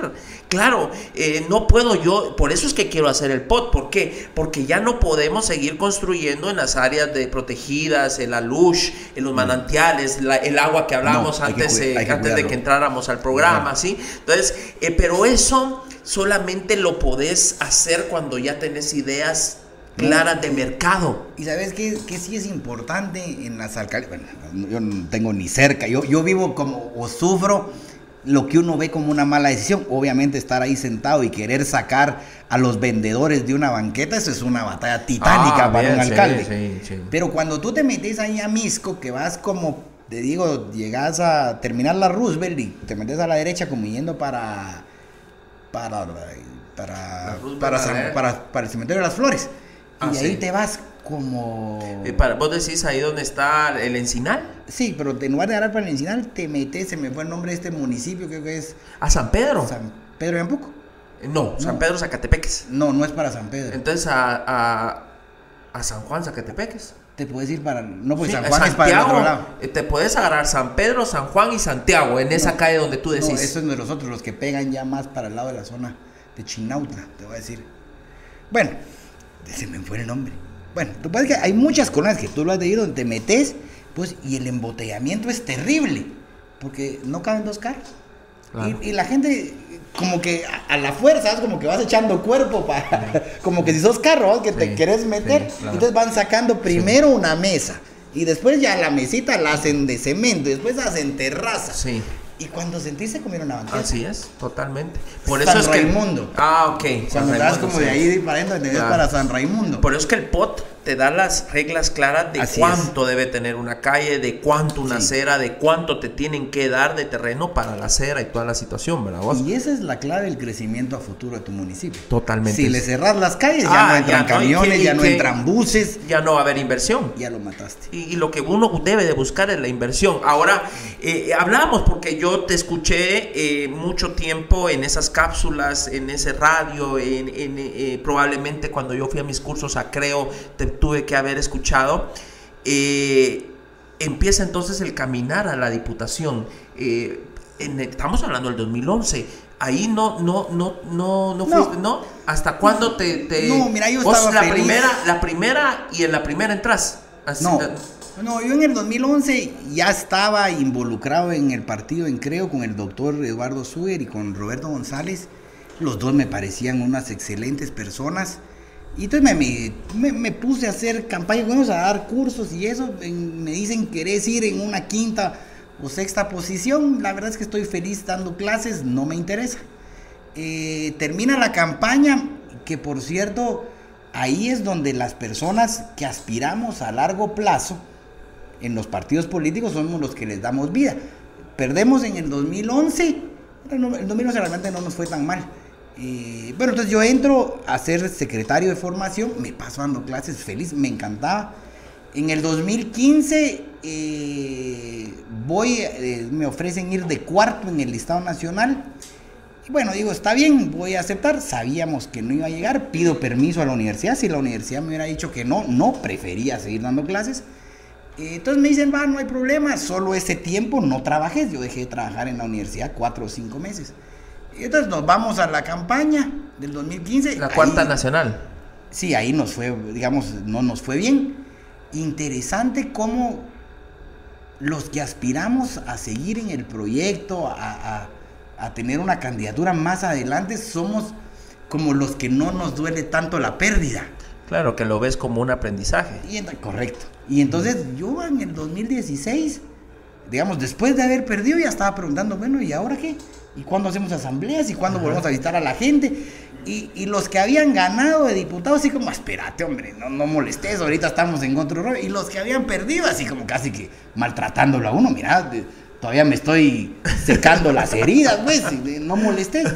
Y entonces, le damos vida al partido, me vuelvo yo secretario de organización del partido. Oh. Entonces ahí se volvió más chilero porque yo organizaba a la gente y le daba los cursos. en la, eh, estamos hablando después de la elección del 2015. Sí, donde tú ganas. Ok. Entonces 2016 seguimos y ya para el 2019 yo sí era adentro del partido una figura digamos, de confianza. Claro, porque ya llevabas... No solo del comité ejecutivo, de la gente que me conocía, sino de la estructura partidaria. te habías ganado ya también el liderazgo. y entonces me ofrecen ir de segundo en la ciudad. Y bueno, acepto, trabajo y logramos entrar como con 48 mil votos. Claro. Eh, y bueno, ahí estamos. Y ahí empieza ya el caminar eh, yo, lo, yo lo dije cuando iniciamos el programa, eh, empieza aquella primera foto cuando te estabas barriendo tu oficina, eh, que, recuerdo que los comentarios eran, bueno, ojalá así trabaje siempre, ¿verdad? Ojalá así lo haga siempre, ojalá, lo que siempre le dicen a uno en las redes sociales, ¿verdad? Que es parte de las redes sociales. Pero empieza un trabajo de fiscalización que es el que hemos estado viendo hasta el momento. Y, quiero decirte algo, yo lo hablaba con mis compañeros antes de que vinieras cuando me estaba cortando el pelo. ¿Cómo lo hace? Debe de haber conocimiento para poder llegar y hacer las preguntas correctas. Hoy que ya tengo ya una hora más o menos de estarte entrevistando un poquito más, entiendo por qué eres como eres a la hora de que entras a una institución. O sea, hay toda una trayectoria. O sea, no es banal, no es casualidad que el diputado Cristian Álvarez llegue a una institución y diga, mire, soy el diputado Cristian Álvarez, quiero entrar. Eh, ellos tienen un problema, no les arreglan sus escrituras, ya se las perdieron y yo vengo pues a que me den chance de entrar. bueno, pase adelante. Y, usted dónde está? Y usted, a ver, páseme. O sea, hay un conocimiento. No es eh, puta, aquí vengo y, ay, ¿cómo están? Y, vengo a fregar, vengo, a, eh, vengo como si dice en Guatemala, vengo a chingar. No, hay un conocimiento. Hoy eh, ya llevo una hora escuchándote y entonces ya entiendo por qué sabes cómo, en qué momento y qué decir y dónde buscar. Porque hay un conocimiento de una trayectoria de años universitaria, de economía, de organización, de política, que, te hace hacer lo que hoy estás haciendo bien adecuado, bien planeado. Yo te diría que, digamos, eh, eh, esta plática hay que, o este tema que, que tocas hay que dividirlo en dos. Primero, la decisión, creo yo, que todos debiéramos de saber y de tomar, que cuando tú decidís ser un, una figura pública, ser un ministro, eh, ser un alcalde, ser un concejal, eh, ser un diputado, tenés que tener claro que tu vida privada va a dejar de serlo. Así es. Es decir, tenés que estar acostumbrado a que te digan y, te estén felicitando o criticando. Aceptarlo, ¿verdad? Y tenés que también sufrir los embates de que esa, esa parte que tú sí estás dispuesto a vivir, a veces se lleve en el alfaque a tu familia. Entonces, lo primero que hicimos fue entender, lo primero que hicimos fue entender que había que estar de frente con la gente. Pero es que desde que el primer día dijimos, vamos a tener redes sociales. Vamos a, ponernos de frente a la gente, vamos a publicar nuestra agenda, vamos a hacer estos eh, live. Hay gente que me dice, pero mire, ¿por qué hasta ahorita sale? No, hasta ahorita me miran. Porque antes me miraba mi mamá y tres más. Claro, hasta ahorita se volvió viral, ¿no? ahorita ya va. Creo, creo que se volvió viral desde mm, aquella famosa. Mm, eh, ¿Cómo le dicen ustedes los diputados cuando citan a alguien? Eh, son citaciones. Sí, citaciones. Cuando citaste al Demetra, yo siento que ahí a partir de ahí, eh, como que todo el mundo volteamos a ver. Por el tema de los 400 mil pesos que ganaba no sé quién al mes. Y, 450 mil Porque es que nunca nadie había tocado los intereses de la Muni de Guate, o sea, eh, ¿me entendés? Eh, apellidos de toda la vida que nunca nadie había dicho nada, vos, o sea, yo creo que ahí fue donde todo el mundo y, o sea, muchas vieron esa onda. Sí, vieron, vieron lo de los cepos. O sea, ¿cuántos cepos pone? Fíjate, Misco no ponemos cepos. Yo me acuerdo que mandaste una nota a Misco eh, eh, de, de, temas. Nosotros miren que ya hemos estado ahí rascando información. Ah, no, sí, me, me, me, mandó, eh, me mandó la nota y me preguntó que, sobre esto. O sea, sobre ese tema, fíjate, es bien. Bueno, primero hay que ser público. Y luego teníamos otra parte importante de nuestra agenda y era oír al vecino. Nosotros nos planteamos que íbamos a tener los lunes de puertas abiertas, martes y jueves íbamos a ir a visitar comunidades. Y en ese oír a los vecinos empezás a agarrar ideas. Te empiezan a decir que no hay agua, que mala onda esto, que mire problemas eh, con las legalizaciones. Y nos empezamos a enterar de causas reales de la población y las asumimos como propias. Las asumimos quiere decir que nos pusimos a investigar y el caso de Metra es bien interesante. Yo me pongo a investigar, a juntarme con los policías, a oír lo que estaba pasando, las malas prácticas, ir a lugares. He debido, te digo, a 50 reuniones con policías escondidos, porque si no los saca este señor Barnoya. Y oíamos a los vecinos, fuimos a, a tomar videos del comportamiento de los emetras nos acercábamos a oír qué hacían o qué platicaban en la tienda mientras se tomaban un agua.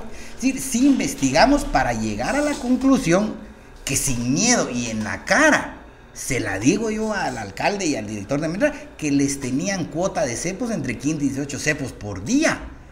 Y entonces, eh, lo perverso de esto, yo entiendo las necesidades de poner metas, ¿tú sabes cuál es lo perverso? Que tú ya llevas, ya colocaste 15 o 18 cepos ya estás en la estación a la mediodía, de lo más tranquilo, tomate un agua, listo para irte a tu casa. Y en la radio empieza a sonar, papa 1, 15 cepos, papa 2, 12, papa 3, y llevamos 9. Y yo llevo 2. ¿Te imaginas la presión en mí? Pues ahí ese está parado, y caele, caele, y empiezan las malas prácticas. injustas. Pero te digo, hicimos una investigación que nos tomó mucho tiempo para poder con propiedad decir este tipo de cosas en frente del gerente. Si ves esta entrevista, el pobre señor se quedó mudo, porque no podía decir nada. ¿Cuántas veces se había juntado usted con sus agentes de tránsito? Y mire usted, disculpe, ¿sabe qué es planchar? Yo no sabía que era ese término, es un término militar. Entonces, ¿usted sabe qué es planchar? Eh, no. ¿No sabe usted que sus agentes utilizan el término planchar cuando no llegan a los cepos? No. Ya vio. Yo sí ya me la sé. Bueno, entonces hemos investigado y, nos quita mucho tiempo. La ciudad de Guatemala es muy grande. A mí, por supuesto, me dicen que mire, que también en Misco hay errores, que también en otras municipales, que por favor fiscaliza la municipalidad de Petapa pero te quita mucho tiempo. Entonces, como tú bien decís, no se trata de pararte a pegar de gritos. Y Sin razón o, manadas al aire, ¿verdad? Tiene que ser. he cometido eh, errores. Objetivos. Por ejemplo, te digo que el peor X, la peor periférica que hay en atención es la zona 11.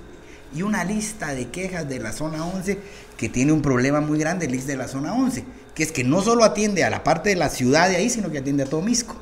Entonces se mantiene sobresaturado. Entonces la gente se queja mucho porque viene desde Misco a buscar su cita, no se la dan.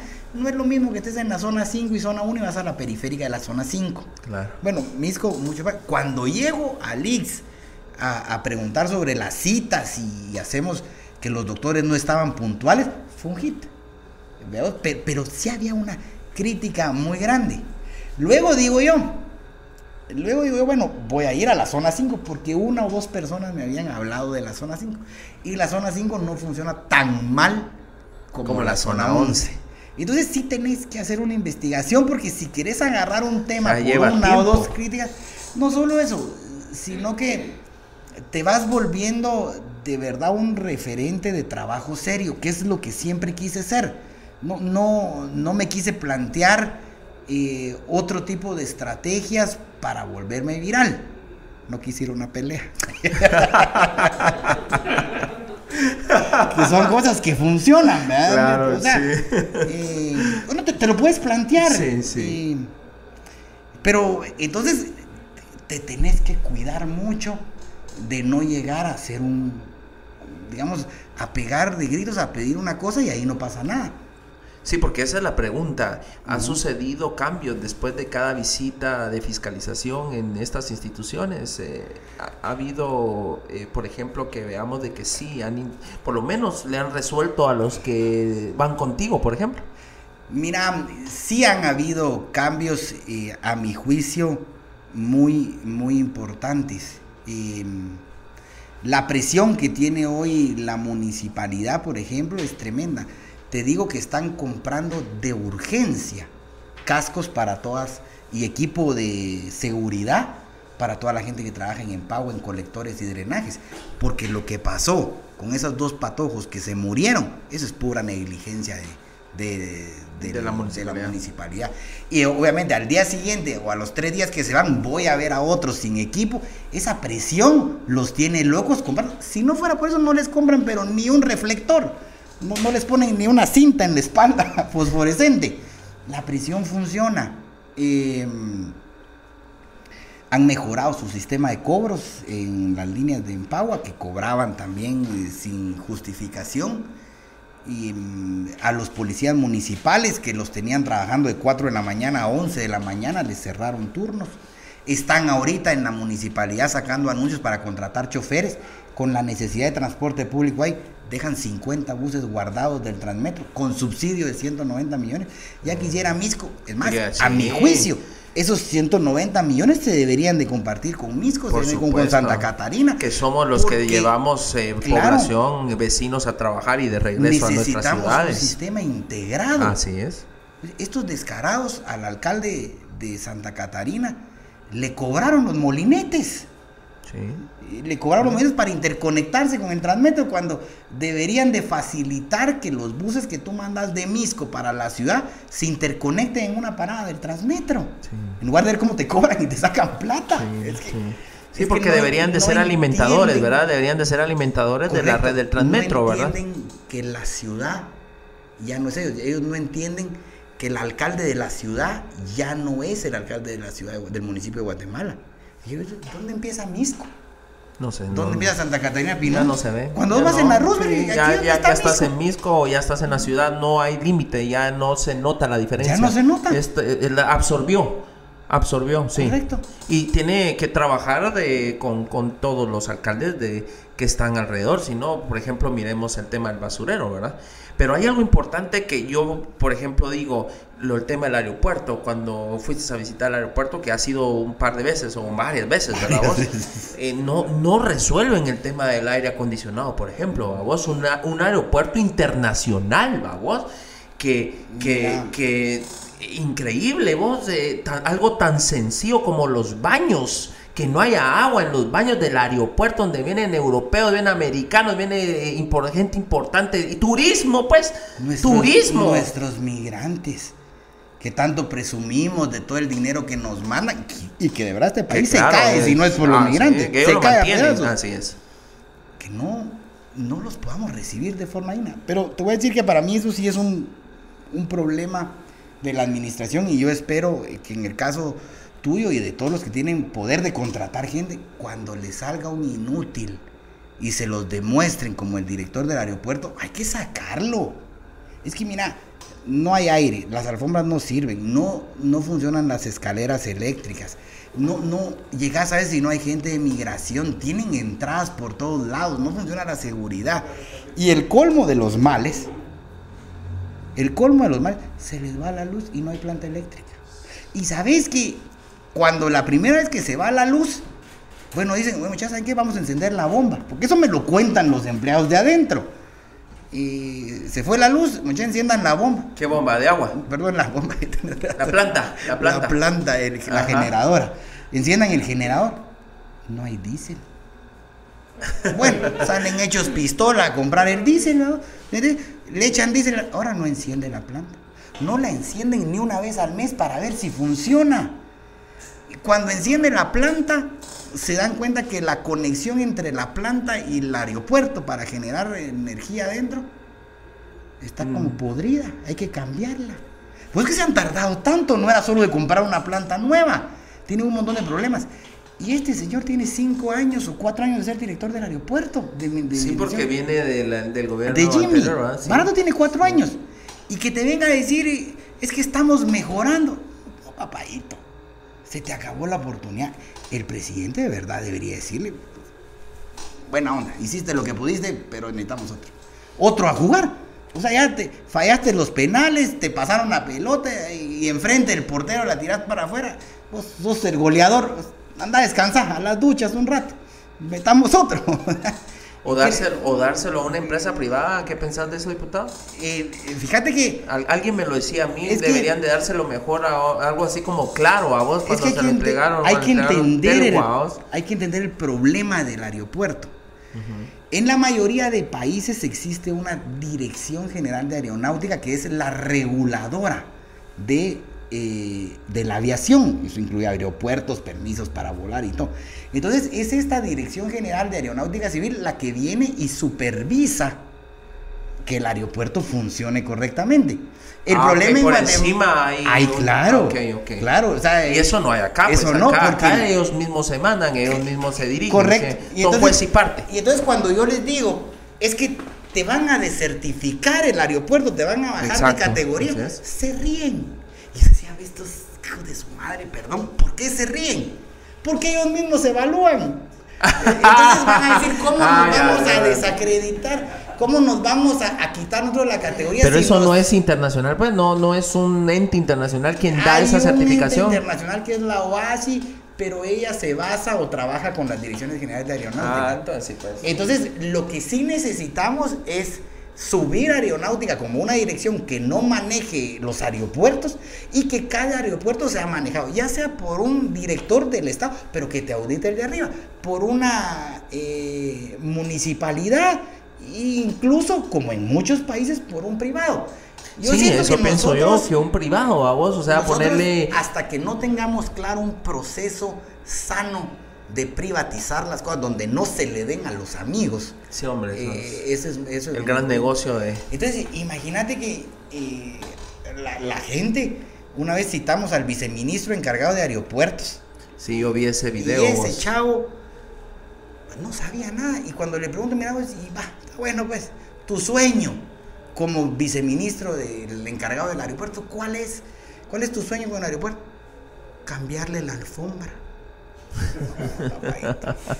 Sí, sí. No, o sea, tu sueño como alcalde, eh, voy a bachar ahí unos hoyos. Sí, no, es hacer la carretera, desarrollar desarrollo. el municipio. Pero mira, yo recuerdo que le, le preguntaste incluso que es su experiencia, ¿verdad?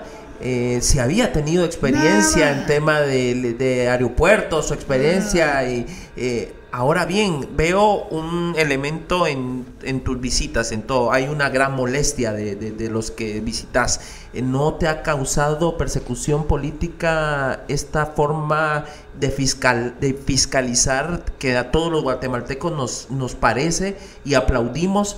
Pero me imagino que a ellos eh, eh, no te han puesto ante juicios todavía, no te han metido persecución ahí, que es lo que lo que hacen ellos, vamos, lo que hay es media vez hablas mal de ellos y empiezan a meterte ante juicios y a quererte meter al bote, ¿vale? Pasó ya a Aldo Dávila, eh, ¿te, está pasando a ti? Sí, nosotros sí hemos sido, y obviamente como sabemos que hay ciertos grupos que están molestos con estas fiscalizaciones, sí lo, sí lo sentimos, nos cuidamos eh, mucho más, sabemos que nos están buscando o esperando de no cometer un error para que no te metan una, error para que una denuncia con antejuicio. Esta semana justamente llegó ya al despacho el primer antejuicio. Eh, la primera demanda, digamos, realmente es la segunda. Ajá. Eh, como obviamente nosotros también hemos puesto denuncias, yo le he puesto denuncias a la municipalidad, por ejemplo, unas 30 denuncias penales y en Contraloría. Ese señor que le quité el contrato de los 450 mil no va a estar nada contento. Claro, y, al que si eso, entre los que se Ni siquiera el pan de era el pan de su cada día, era el de, todas sus generaciones. Vos, porque si sumabas al, al año eran no sé cuántos millones, ¿verdad? Por, por, por, ver la calidad del agua, una, una, una onda así, vamos. Terrible. Y tienen varios, no solo ese, tenían otro montón. Pero sí han aparecido enemigos, por supuesto. Todos los que tratamos de hacer las cosas bien nos vamos rodeando de enemigos. Y como te digo, esta semana llegó una denuncia que de verdad me quedo yo hasta sorprendido. Donde denuncian, en resumen, denuncian a una persona que trabaja conmigo de que está incitando al odio. ¿Al odio qué? Porque dice que el alcalde de Guatemala no se preocupa en darle agua a los vecinos y que mm, está eh, asumiendo funciones que no son de él. ¿Por qué? Porque acompaña a funcionarios a enseñarles dónde es el lugar donde vamos a poner una denuncia ambiental, porque acompaña a los vecinos a quejarse, incluso es, eh, es presidente de un COCODE y ha generado, digamos, firmas y recogió firmas para que les den agua, para que les lleguen los buses. Y llega esa denuncia que él por mal portado y a mí un antejuicio que porque no lo controlo. Y la libertad de expresión. Y, el, hecho de que los funcionarios no nos podemos quejar de que hablen mal de nosotros está en la constitución. Eh, tristemente, yo me imaginé, obviamente como tú y muchos dicen, que van a venir eh, enemigos, van a venir denuncias, yo me imaginé que la denuncia iba a venir del gobierno pero yo estoy seguro que esta es de la municipalidad, es que la municipalidad de verdad, neto, la municipalidad de Guatemala ya alcanzó niveles de corrupción tremendos. Supera ya o empata a muchos de los peores ministerios. Entonces ahí se van dando esas denuncias. Lo que pasa es que nadie había tocado esas venas, ¿verdad? O sea, yo una, te digo, sí, no se había fiscalizado. exacto, nunca se había hablado de tantas cosas, ¿verdad? Creo que no había alcanzado los niveles de corrupción que alcanzó con este señor. creo que creo que eh, eh, el exalcalde y expresidente Arzú ponía orden. Era, eh, creo yo que tenía mucho más control. Este señor no tiene control. Entonces le salió ya la robadera de las manos.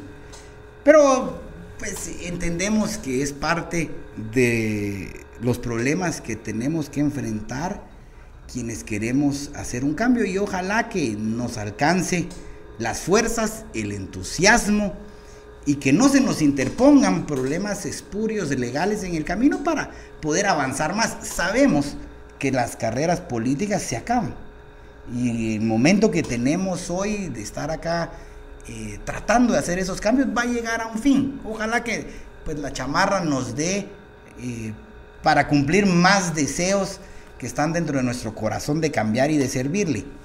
Pero igual eh, esto es temporal y lo que nos queremos o lo que yo me quiero llevar, Neto, en el fondo, es la satisfacción de no haber pasado sin pena ni gloria estos cuatro años. Claro, y eso es lo que te agradecemos porque no son todos, ¿verdad? Eh, hablamos de unos 3, 4 diputados que están haciendo la diferencia.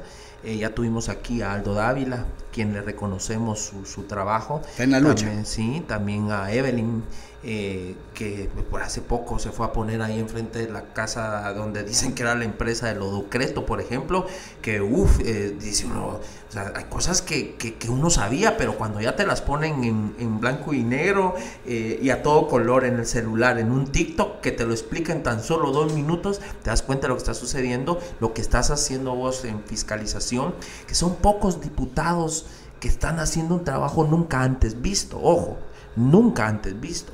Y que lamentablemente durante estos tres años que lleva eh, el periodo que todos tenemos, tanto tú como yo y todos los que están gobernando, eh, llevamos eh, tres años, eh, hemos visto un, Congreso complaciente, un Congreso que se ha aliado, un Congreso que ha dicho mil veces eh, cosas fuera de lo, de, lo que debe de hacerse, que han aprobado estados de calamidad, estados de excepción, que aprobaron con eh, créditos eh, que, se huevearon las vacunas, que, el negocio de las mascarillas, que el mal manejo de la pandemia. Eh, eh, y, ahí está el Congreso siempre complaciente, siempre complaciente. Es impresionante. Yo creí, mi diputado, y te lo digo, que a esta altura del año ya los diputados iban a estar cada quien ya buscando... Un poquito más separados. sí, y vos Es más, me, me da tanta tristeza ver cómo están jalándolos al partido del gobierno. Sí, eh, y, diputados y alcaldes. Alcaldes no dicen nada, vos mira, el único que, los únicos dos o tres somos pocos y nos han perseguido. Es más, yo soy ejemplo. Les dicen muchas, si, si, están hablando mierda, les va a pasar lo de neto. Y entonces la mala, como saben que yo, yo estaba a punto de irme al bote, diputado. Así un día ya tenía el tacuche listo porque me iban a llevar jalado al siguiente día por cosas nada que ver, nada que ver, mi diputado. Porque no hay justicia. Pero he sido el único alcalde que lo ha dicho, el único alcalde que dijo no están manejando bien la pandemia, miren lo de, de, lo de las vacunas, miren lo de las maquilas, miren, y, no, era, el único. Mira lo que pasó en Anam. ¿Sí? Y ves tantas cosas que, están sucediendo que incluso se está volviendo ideológico. Que dicen que la izquierda eh, son todos aquellos que están en contra del gobierno y el gobierno es una derecha que está a favor de, de, todo lo bueno. Yo se lo decía ahorita hace poco al PDH porque estuvo aquí con nosotros, porque cuando yo en su momento estuve del lado de ellos, porque yo estuve en, ese, en el partido Todos, eh, que, que, estaba aliado al gobierno y que es parte del pacto de, corruptos, y yo entendía que yo estaba en el lugar correcto porque yo me considero derecha o centro derecha, por todo lo que te acabo de contar, el mercado y todas esas cuestiones. Pues, o sea, no puedo pensar en socialismo yo pienso en el mercado, en la oferta, en la, inversión, en la economía. E, e, es, es, la libertad. En la libertad. En eso pienso. Entonces, por eso es que yo me considero centro derecha. Entonces, ¿y a qué dónde la vendían así? No, aquellos, aquellos son los malos. Aquellos son la izquierda, son los chairos, son los... Eh, eh, eh, y solo los tratan así porque están en contra de la corrupción. Pero en realidad si vos ya les ves sus ideas, si vos ya les ves su actuar, no es que sean izquierda, simplemente están en contra de la corrupción y lo han vuelto ideológico. ¿No has visto algo de eso? Yo lo veo así desde afuera. A eso le sumaría yo a, esta parte ideológica una que sí es muy poderosa y es también la parte conservadora. Y apelar a, Dios. a que el aborto, y que la izquierda trae el aborto, que trae el, matrimonio entre personas del mismo sexo, eso lo han vuelto muy grande. Y, creo yo que sí es discutible el tema, se ha discutido en todos los países, hay posturas válidas a favor y en contra y se tendrá que tomar una decisión. Lo que sí hacen muchas veces, como tú bien decís, te quieren encasillar al chairismo porque te opones a la corrupción. Solo falta que tengan que vos sos Chairo después de que vos has dado clases magistrales de mercado, de libre mercado. Imagínate, o sea, vos, no podrías ser Chairo en ninguno de los casos, pero te jalan, ¿verdad? Y por cierto, obviamente en, muchas leyes exageradas, torpes que han querido meter en el Congreso para exacerbar ese problema y yo he tenido que votar en contra, a pesar de ser una persona conservadora. Pero es que es diferente fomentar odio. Eh, por ejemplo, la primera ley que se pasa en el Congreso donde querían apretar a las ONGs. Eh, pensando de que muchos de este grupo de izquierda, la más beligerante, la más conflictiva, se financia vía ONGs, un odio a las ONGs, entonces a, que acabemos todas. Pero muchas de los digamos de las ideas de estas liberales nacieron con apoyo de ONGs y en algún momento tú en la democracia sos minoría.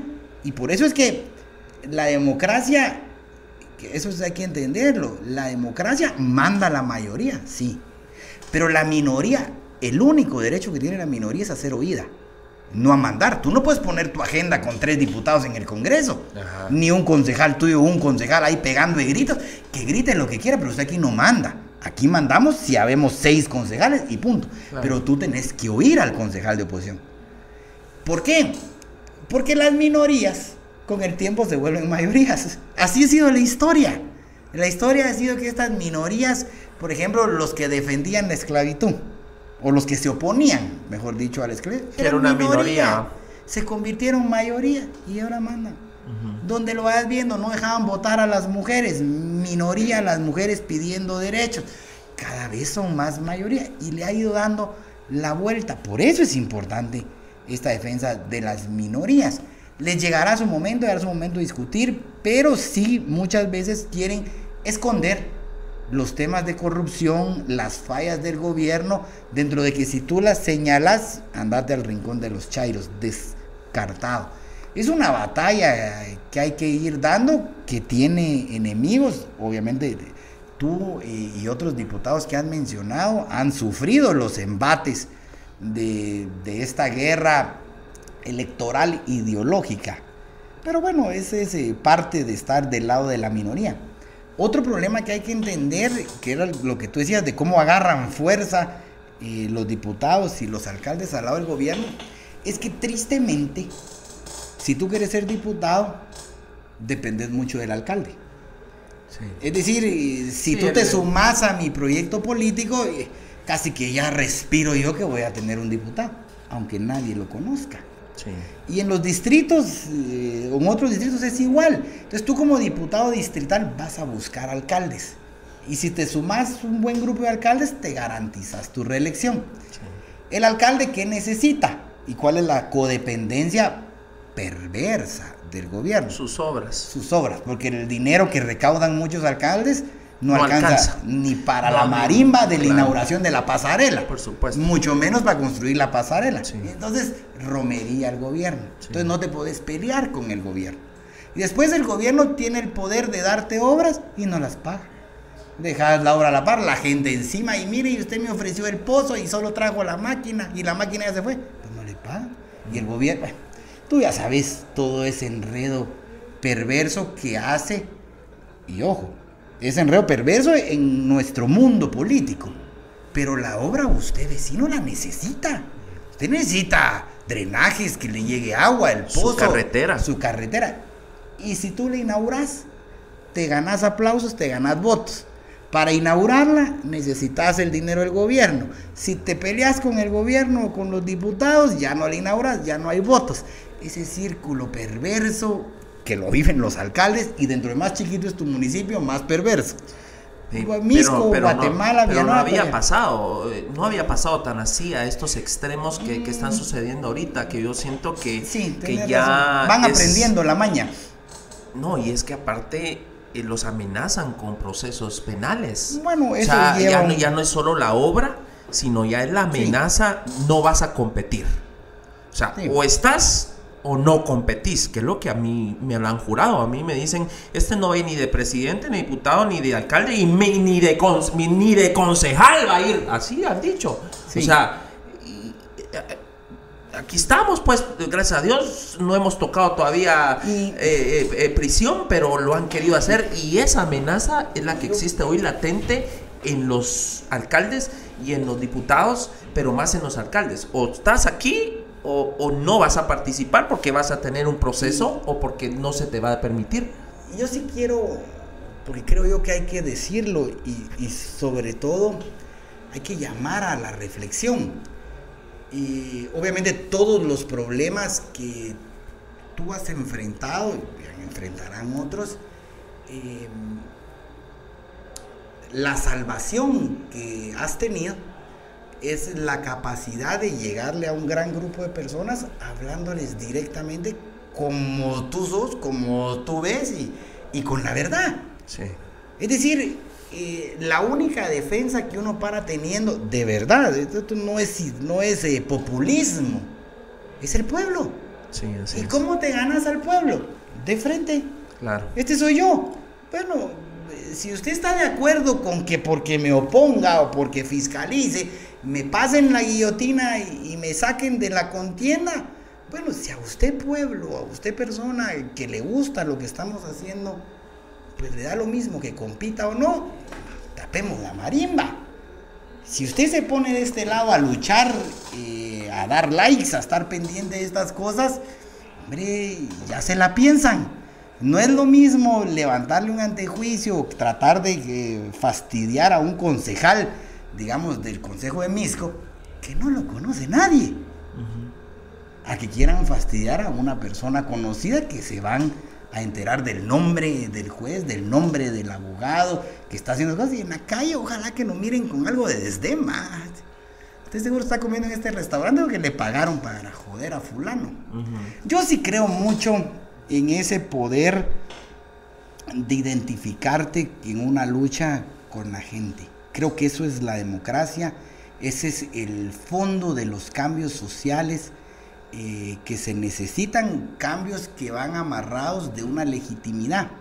¿Que ¿Qué te da la legitimidad? Que la gente confíe en ti, confíe en lo que estás haciendo, eh, te critique, que rectifiques esa legitimidad de poderle hablar a un vecino a la cara, ya sea en esta red social, en cualquier otra, y por supuesto cuando te los encontrás en el camino. Algunos te saludarán a otros te sacarán la parentela, pero igual les decís, mire, estoy aquí también para que me maltrate, pues no se preocupe, ese es el chance. Y, y vamos a mejorar. Y si esto se vuelve cada vez más grande, donde más políticos, más alcaldes, estén dispuestos a compartir su vida de frente, a reconocer sus votaciones, a reconocer sus errores, sus aciertos.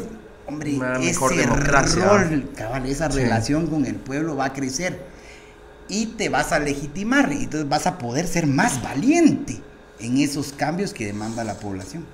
¿Cómo ves el futuro nacional? Hablemos de, estamos a las puertas de un año electoral de hecho, ya estamos, antes, hace un mes yo decía, estamos a un año en las elecciones, hoy estamos a menos de un año en las elecciones, estamos a 11 meses aproximadamente en las elecciones. Vemos un panorama sombrío, em, eh, yo la veo complicada. Em, ¿Por qué? Porque eh, se lo decía yo al Procurador de los Derechos Humanos hace unos días, eh, cuando estuvo acá con nosotros, que he visto que, que va a pasar más o menos lo que está pasando o pasó en Nicaragua cuando fue la elección presidencial allá en Nicaragua. Metieron al bote a todos los a todos los posibles candidatos que hacían la pelea y solo dejar participando a los que son cuates y, al final ya solo dejar que ganara el que tenía que ganar, que en este caso fue el presidente. Eh, ¿cómo, ¿cómo, ves el panorama electoral de aquí a, la elección? Eh, porque todos los, los astros están alineados hacia un mismo punto.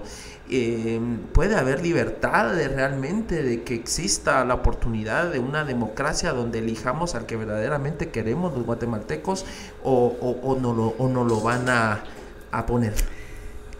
Yo, siendo bastante objetivo, porque obviamente uno estando en el, eh, en el ejercicio del poder y siendo minoría y recibiendo todos los embates del gobierno, tiende a ser pesimista y, ver esa realidad o ver eh, lo que está pasando con los lentes que tú muy bien eh, lo explicas, de decir, bueno, pues aquí va a venir una oleada, que van a sacar candidatos y, bueno. Pero viéndolo un poco como profesor, como investigador, creo que siempre nos hemos enfrentado a los mismos retos. Siempre han estado la Contraloría con que impone miedos. Nunca hemos vivido en un país eh, donde las normas eh, se respetan a cabalidad. Ves, por ejemplo, que Sandra Torres casi logra competir en el 2011. Estuvo a un pelo. O sea, también lo intentó. Lo que me lleva a mí esto, el patriota creyó que iba a tener y que tenía todo el poder. Lo que a mí me lleva a estas reflexiones es que siempre ha sido complicado, siempre querer cambiar, ser diferente, te genera eh, complicaciones, miedos internos. Eh, creo yo, pues la angustia de que ves que que te pueden en algún momento sacar injustamente de la jugada, porque sos minoría. Si estuviéramos en el gobierno pegado con el grupo mayoritario, eh, departiendo en cócteles con toda la gente que ostenta hoy el poder, tendríamos otra perspectiva. Creo que las minorías siempre tenemos esas perspectivas de miedo, pero yo sí creo que el poder es efímero y el poder eh, tiene sus declives Confío en la sensatez de más de alguno o varios magistrados del Tribunal Supremo Electoral. No creo que vayan a dejar fuera a ningún candidato presidenciable. Eh, creo que ese sería un desgaste muy grande para ellos, para el país. No veo, por ejemplo, a Sandra no compitiendo, a Suri no compitiendo. Los miro en las papeletas. Probablemente Sandra con otro partido, por si le cancelan a la UNE sí veo al presidente, como todos, tratando de diezmar a sus contrincantes. Verá que ese, no, no, quiero decir lo correcto, pero sí lo normal, bajo ciertos límites, probablemente excediéndose un poco, pero veo que al final eh, la Corte va a ir resolviendo correctamente. Ves en el caso de muchos antejuicios de espurios, la Corte se ha tardado, pero ha ido resolviendo en derecho. Entonces veo un presidente o un grupo en el poder que tratará de competir fuerte, pero el desgaste es muy grande. Eh, tú que caminas más y digamos el alcalde de por sí está más cerca de la gente, sientes el desgaste del gobierno por más que, quieran eh, regalar bolsas, regalar eh, bonos para los adultos mayores, eh, hacer carreteras, ya la gente no va a votar por ellos. Entonces ese desgaste, esa pérdida de poder se va a sentir en el país. Por supuesto nos quedan seis meses mm, con varios días sin dormir, ¿verdad? Pero como te decía, eh, el optimismo y las ganas de cambiar al país es lo que no se nos tiene que ir. Y si solo nos queda un año y medio más, pues ese démosle con todo. Yo sí tengo confianza de que vamos a competir todos los que tenemos que competir o los que quieran competir. Eh, y esperemos que una vez más estos programas ayuden y la población premie. Eh, premia a los que crea que son mejores para el país y cada vez influye menos la obra, la bolsa y ese tipo de cosas. Podemos tener esperanza, entonces eh, no perder la esperanza, no perder la esperanza.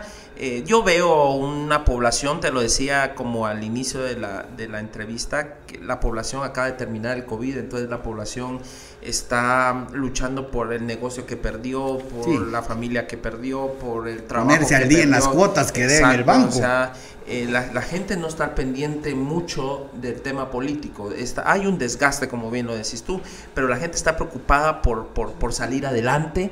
Eh, que creo que, que, por eso es de que no, no existe una, eh, no sé, una manifestación fuerte de la población a, a, lo que en algún momento pueda suceder. Y que, como me decía bien el Procurador de los Derechos Humanos, y yo creo que cuadra muy bien con lo que tú dices, la población lo va a hacer en las urnas.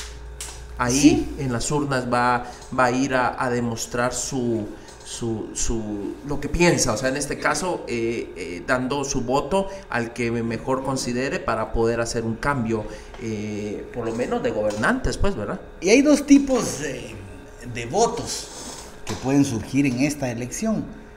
El primero es un candidato con un proyecto político creíble, que la gente decida apoyarlo, que eso es lo sano para el país y yo esperaría que surgiera.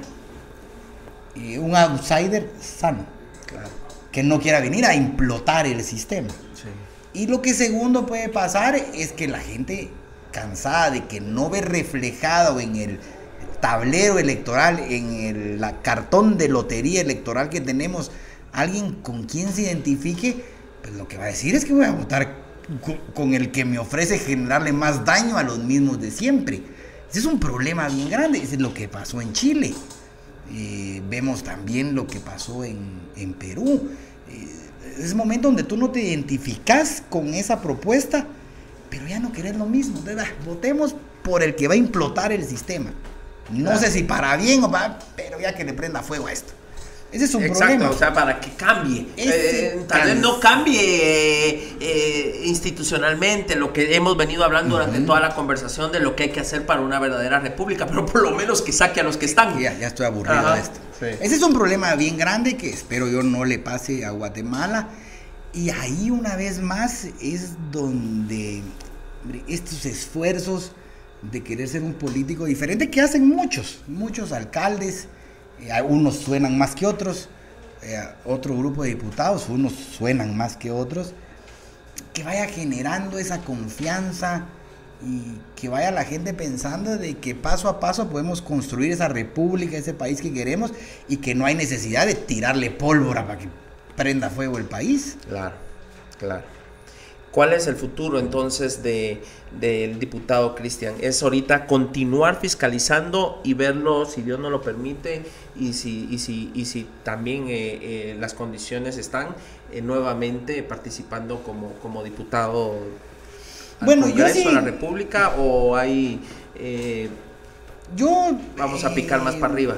Yo me voy a dedicar estos, como te digo, a terminar mis cuatro años dejando una huella eh, de, pues, de que las redes funcionan, de que el pueblo te responde, de que puedes ir a comer a restaurantes y que la gente se te acerque y te salude. Eh, ¿Cuál va a ser el proyecto que tenga yo electoral? Está amarrado al equipo electoral del partido. Yo soy una persona que cree en el proyecto de un partido y el partido al final de cuentas a mí me abrió las puertas para ser un candidato, no como todos dicen que hay que comprar elecciones, yo me gané una candidatura con buenas posibilidades de entrar a base de ser una hormiga del partido, de haber dado miles de cursos, de haber puesto mi carro, eh, ganaste algunos sanguchitos, de haber compartido, pero, pero nunca con una maleta, aquí está mi ¿Qué, es lo normalmente que pasa en los partidos? Sí. ¿Qué es lo que por ahí va sonando que sucede? No, nunca lo hice. Y entonces me siento yo muy comprometido con la gente del partido. El partido decidirá y el grupo con el que nos reunimos, eh, algunos alcaldes electos, sus bases, personas que quieran ser eh, diputados, que vienen trabajando ya por años por una diputación donde eh, le podemos servir mejor, al país, al país y al proyecto. Claro. Sí. Eh, ¿Sigue siendo siempre secretario de organización de, Sigo siendo secretario, ahorita vienen asambleas. y ahí van a elegir ahí las bases a ver qué, qué deciden. ahí estar y pues probablemente sea en esta contienda secretario adjunto o seguir como secretario de organización. Pero seguiremos eh, sirviendo al proyecto. Ojalá que, hombre, que esta lucha motive a nuevas figuras a, participar. Porque hay, cosas importantes y, que hay que destacarlas. Uno no tiene que tener aquella cantidad de dinero y aquellos patrocinadores enormes para ganar. Uno lo que tiene que es echar punta, subirse a las camionetas, tratar de acercarse a la gente. Por supuesto, trabajar duro, con pasión y ser chispudo. Y un poquito de suerte, pero el que no hace estas tres cosas, no tiene suerte. que no se levanta temprano a trabajar. Claro, jamás. El que no le mete pasión a la vida. El que no le pone esfuerzo y, y no lee y se prepara. Sí, jamás Porque imagínate tú en una reunión con los cocodes de Misco. Mire, a ti te han de haber dicho Patojo, que quiere ser candidato, mire Patojo, la que señoronas líderes de toda la vida, mire Patojo, ¿a usted quiere? ¿Qué piensa hacer con el eh, dinero del IVA Paz que se va por consejos de desarrollo. Y tú no tenés ni idea qué es consejo de desarrollo con aquella cara de mudo. O sea, si no te preparas, lograste juntar gente, les caíste bien y a la primer pregunta que va con con, conocimiento, que, quieren, que quieren saber qué, cuál es tu conocimiento y planchas, diría los de Metra.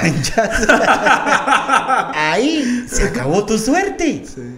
Por supuesto, en las elecciones también a veces hay suerte que unos resbalan. Y esto, pero si tú no hubieras llegado con el resbalón del Patriota en el 2015, hubieras llegado en el 2019. La constancia, el trabajo, el amor por lo que uno hace, te termina poniendo en estos lugares. Pero lo importante que creo yo que sí hay que resaltar es que hay personas como yo que llegamos a ser diputados trabajando sin haber puesto dinero. Hay personas como tú que competiste con dos monstruos que tiraron dinero a lo loco. millones. Ahí estás sentado. O sea, un montón de personas que hoy nos están viendo, que, que, tienen los mismos sueños de cambiar al país, de hacer algo bueno. Hombre, pongan su, gorrita del partido y que vayan de casa en casa. Van a llegar, van a llegar con constancia, con amor por lo que hacen. Y echándose unas sus leiditas constantes, seguidas, la suerte les va a sonreír. Y ojalá que, como te digo, estos espacios y, que la gente conozca las historias em, de muchos que alcanzan estos puestos de servicio, de poder eh, los motive a entrarle.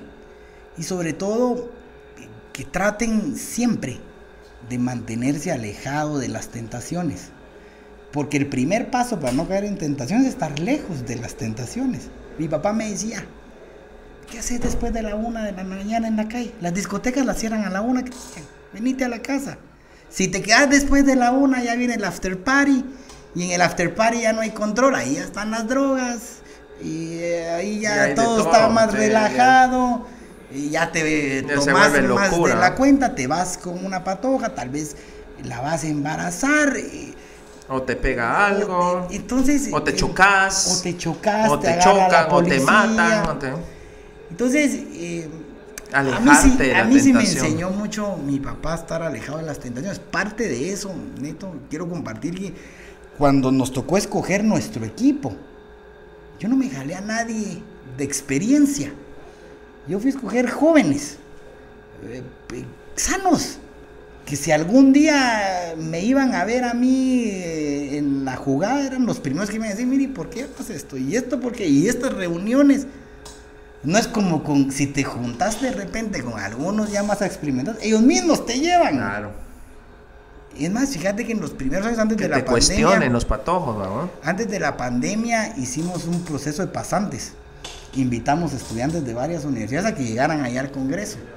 E, este año tengo otra vez un grupo de pasantes ahí, pues, patojada, que sueña, que, no le podés meter el chip de, vamos, mitad, mitad. Claro.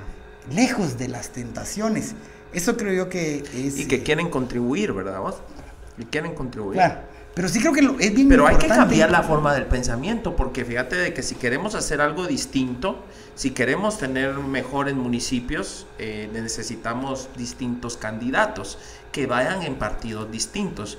Yo estoy ahorita formando mi partido, gracias a Dios, ya mm, hace unos días salió publicado en el Diario de Centroamérica eh, el partido que nosotros formamos con un grupo de, de personas que creemos en el municipalismo. Eh, hicimos el Partido Popular Guatemalteco. Hicimos, fíjate, hicimos 70 asambleas eh, municipales y 14 asambleas departamentales y ya tenemos partido. Eh, cuando yo busco personas que quieren participar para, para candidatos a alcalde, ¿y cuánto me va a dar? ¿Cómo así? Eh, o sea, es que aquí vienen diputados, el de tal partido da tanto para que uno vaya de candidato. Entonces yo le digo, no, pues, o sea, aquí no le voy a dar nada. Si usted quiere ser alcalde, vas a tener que salir a pie. Va a tener, si tiene, va a buscar eh, poco dinero, pero va a salir a trabajar. Porque si seguimos haciendo lo mismo, de la misma mica vamos a tener. Entonces yo, un montón y tienes que ver cómo lo sacas. entonces, mira, por ejemplo, hace poco se acaban de ir unos, unos candidatos a alcalde de, de Zacatepeques porque, porque querían pisto eh, eh, eh, para, para, para, sus candidaturas. Yo digo, miren, a mí nadie me dio pisto. Yo te acabo de contar que los únicos que me apoyaban y me ayudaban eran Adin, te, te conté antes de que estábamos en la... Pero a mí que alguien me financiara como hoy los quiere, entonces, ¿qué podemos cambiar? Si estamos buscando hacer lo mismo, ¿me entendés? Entonces es necesario pensar en que tenemos que Hoy, gracias a las redes sociales y a la creatividad que nos puede dar las redes sociales, como tú lo estás haciendo a través de la fiscalización en redes sociales, y que esto, yo estaba viendo que tenés videos con 70 mil, 100 mil, 200 mil vistas por video de lo que estás fiscalizando, eso quiere decir que son virales.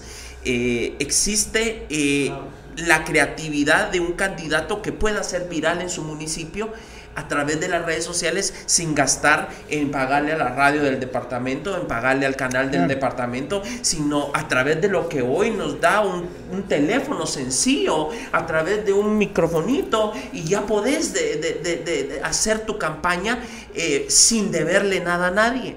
Porque entonces cuando ya les debes, llegas a la municipalidad y entonces te piden, no, el cloro tiene que ser para los que no...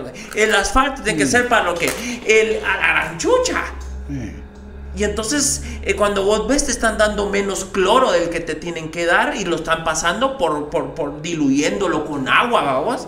Te está como diría el alcalde de allá, de, que me encantó a mí, desde hoy yo soy eh, fans del alcalde de allá de Moyuta. ¿Viste ese, ese TikTok? Sí, que no le querían poner completa sí, sí, que le pega una raya de madre al, al, al empresario, ¿verdad? Vos? O sea, yo dije, o sea, me encantó la forma en que se lo digo porque es cierto, ¿me entendés? O sea, eh, si queremos tener un país distinto, tenemos que tener candidatos distintos, candidatos que piensen diferente, que no quieran financiarse como antes. ¿Para qué? Para cambiar Guatemala.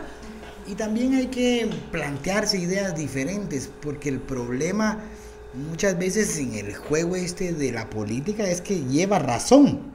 Aquel que más gasta llega. Y entonces te empiezan a triunfar los malos porque no se va preso nadie. No hay justicia pronta, cumplida. Entonces hay que plantearse cambios en el sistema. A mí, por ejemplo, te digo, en temas municipales conocí a unos alcaldes de Utah dando clases. Y me contaba y le digo, mire usted, usted decide qué obras se hacen en el municipio. No me.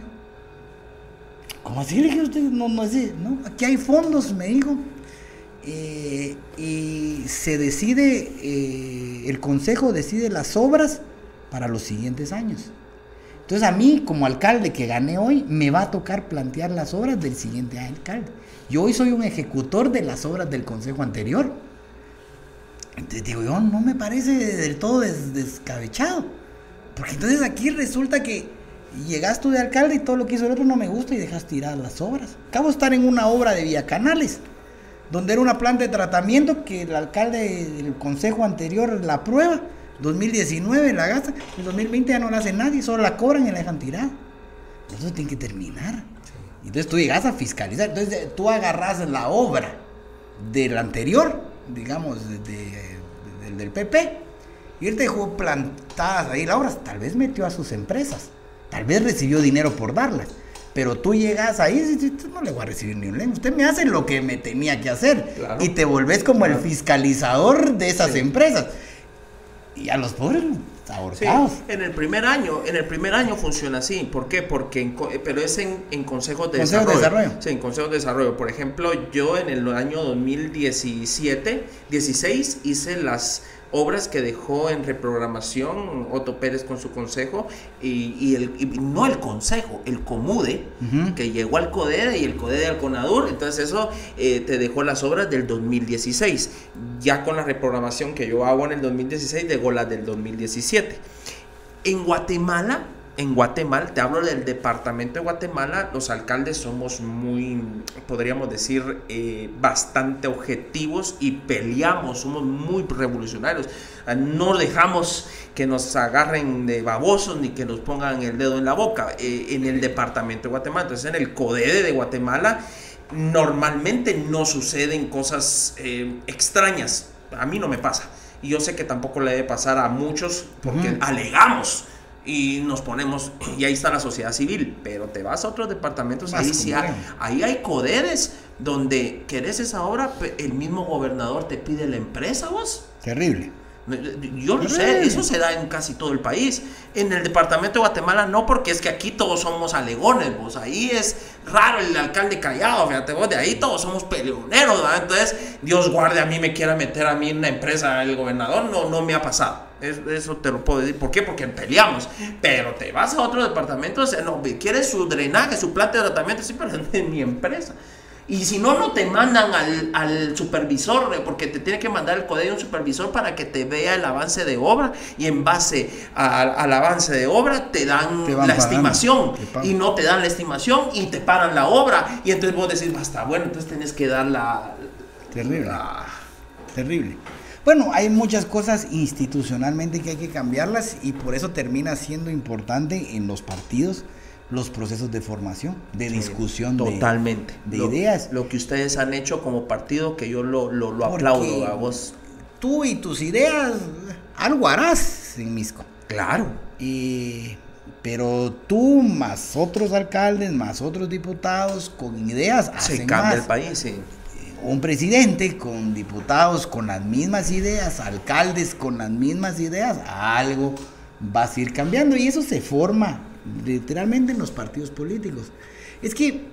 Y el carácter, fíjate, mi, mi, mi diputado, yo siento que aquí el carácter juega. Si alguien quiere estar de funcionario público tiene que tener carácter, lo que tú decías, el carácter que tenés tú para ir a, fiscalizar y el conocimiento que tenés y toda una trayectoria que hoy en esta entrevista vemos porque sos como sos. Hay una trayectoria, un conocimiento, una universidad, un todo lo que has vivido para poder tirar a parar a, la, puerta de una institución y fiscalizar.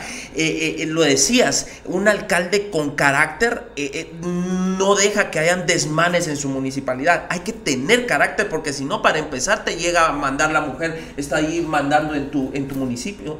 Eh, el tío, el primo, eh, eh, si no tenés carácter, si no tenés carácter, o sea, debe de haber un carácter, o sea, no solamente, fíjate vos qué increíble lo que se necesita, se necesita conocimiento, se necesita cambio de actitud y, carácter, valor para hacer las cosas distintas. bueno, igual el carácter que tengas es el que vas, digamos, en los temas políticos, es lo que tú vas delegando, dejando.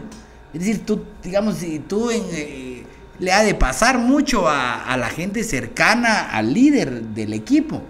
De repente la gente va a decir, muchachos, este concejal habla puro neto. ¿Verdad? Eh, porque uno va metiéndose. Yo oigo mucha gente y digo, usted habla puro el líder de su partido. Porque obviamente vas dejando, vas impregnando ese, ese carácter, esa decisión en el grupo, que creo yo que es súper importante.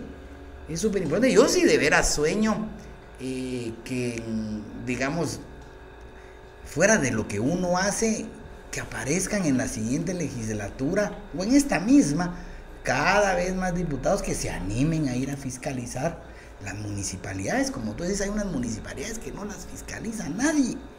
Y entonces no hay presión de cambio. Entonces nosotros, en el fondo, los diputados lo que vamos haciendo son juicios políticos. Si yo llego a la municipalidad de Misco a fiscalizarte, me voy a ir a exponer a un juicio.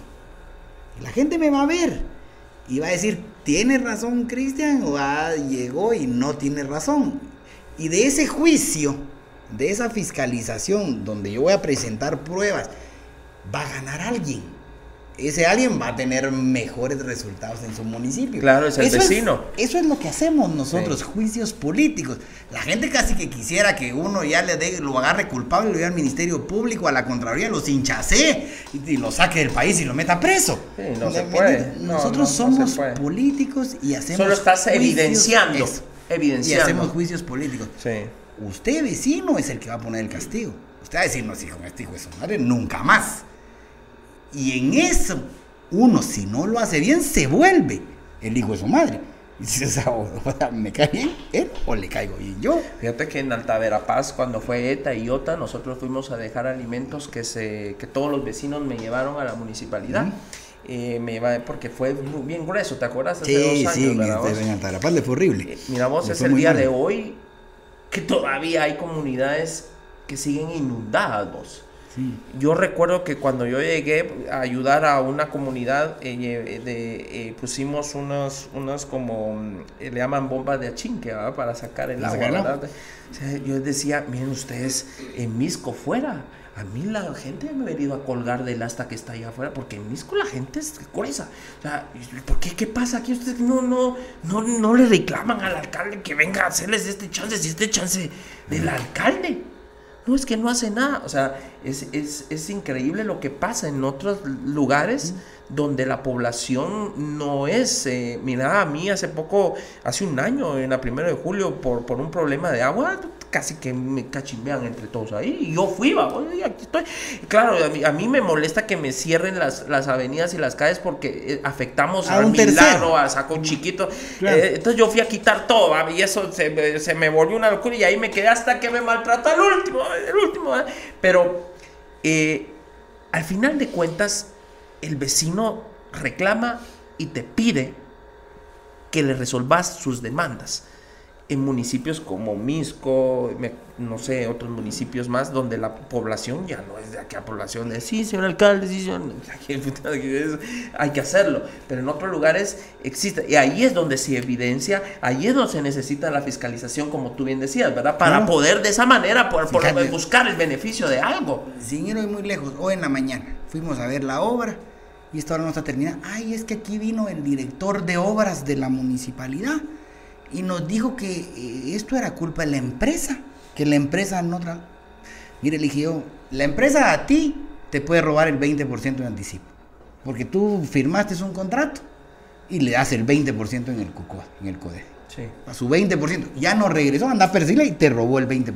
Claro. Pero si tú ya le firmaste es un avance. La primera estimación ya, ya es porque yo estoy del lado de. Ya le habían pagado 85%. Ah, no, entonces sí. Entonces le digo, mire señora, que no le vean la cara. Ah, de verdad. Y aquí, mira, aquí está la firma de él, donde da el avance de obra. Así es. Entonces, e, ese tipo de cosas empodera al vecino, que creo yo que es justamente una parte muy importante de hacer las actividades en vivo, que usted se empodere, vaya aprendiendo y no le crea a la primera.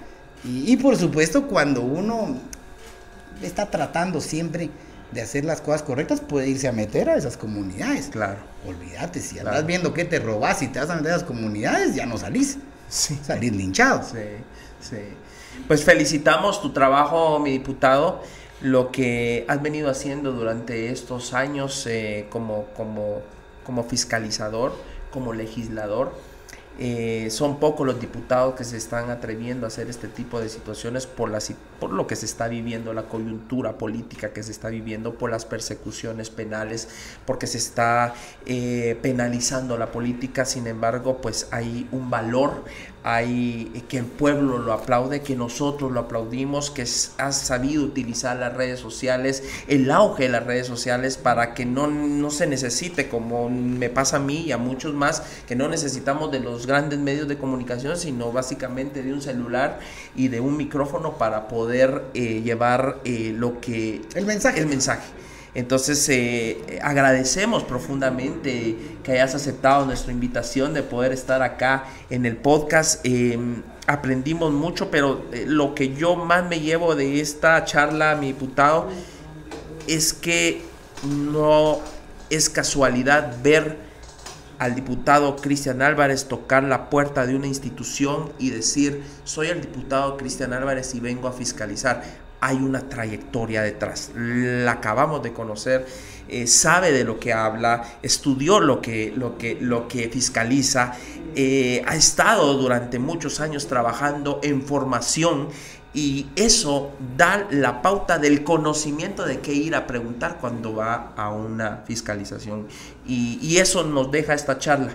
Eh, porque yo me preguntaba, ¿y cómo le hace? ¿Y cómo se atrae? ¿Cómo? Porque mira, yo soy muy también muy de redes y todo. Pero yo, digo, y, me puse, y vi, tal vez vi, no sé cuántos videos me puse a ver entre antier, ayer y hoy. Hasta entrenando estaba viendo tus videos, ¿no? Porque como yo entreno en las mañanas y me puse a ver tus videos y yo decía... No, ojalá que no con el ponche, para cuando venga Misco.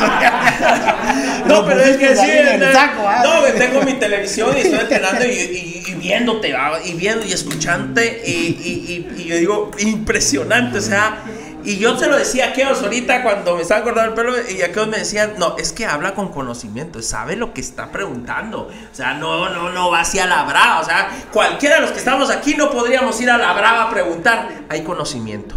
Y eso lo evidenciaste hoy en esta conversación, así que te seguimos hoy admirando más de lo que te admirábamos antes de que ingresaras a, este, a este recinto donde hemos tenido la oportunidad de poder platicar contigo y agradecerte el chance de, estar con nosotros y de compartir tu vida y, sobre todo de pedirle a Dios de que haya más eh, políticos y diputados como vos.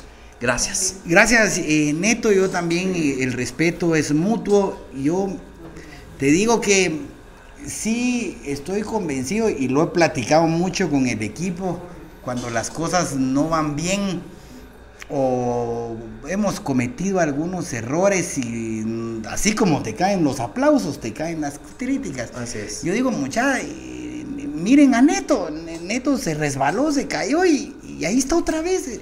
¿Qué hizo? Eh, ¿Qué hizo? Eh, veamos en nuestro estilo qué hacer. Y el tema es eh, que tú has demostrado que las redes sirven. Tú has demostrado que estar constante comunicación sincera, porque una vez más, si, fueras un farsante, un mentiroso, eh, que lo, que andas regalando fuera por el show, y uno que se mira aquí le voy a regalar a la gente, y no le das a la gente, eh, eso, eso te come, te acaba. Entonces, uno tiene que ser como uno es, cada quien va agarrando su estilo, pero creo que demostraste que hay que perderle el miedo a estar de frente claro. con los vecinos y, y hay en vivos o actividades que te van a generar aplausos, otras te van a generar unas sacadas de madre. Pero, así es, esto, así es esto. Por supuesto que nos equivocamos, por supuesto que no vamos a quedar bien nunca con una población de 200 mil personas como en Misco, eh, una población como la de la ciudad de Guatemala, 800 mil votantes. Bueno, pero tratamos siempre de frente y ese creo yo que debe ser el mensaje de hoy y mm, ponerle pasión, disciplina, prepárate y los resultados llegan. Y no le tengas miedo a las cámaras, a empezar con 5 o 10 seguidores, a ser como sos y demostrarle a la gente quién eres cómo eres y qué piensas. Y en política hay que quitarse el miedo de opinar, porque lo que necesitamos son alcaldes, son diputados, son funcionarios que digan cómo van a cambiar las cosas en la trayectoria de su vida, no en la campaña. Eso es importante. Y es que es importante que sí haya de esto y que no se le ocurra pues eh, querer limitar este tipo de espacios que generan una democracia muy muy genuina.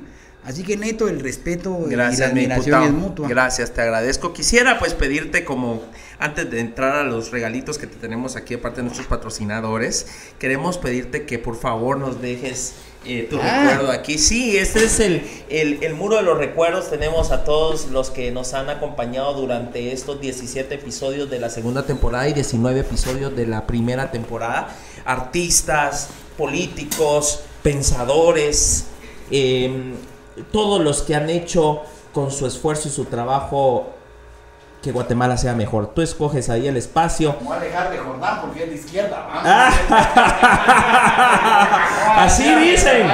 así dicen. Pero escuchándolo a él también vimos que no, no, tanto. a la derecha en Jordán. Ah, ahí arriba de Kimberly Flores, a quien la recordamos. Estuvo hace algunos meses acá con nosotros.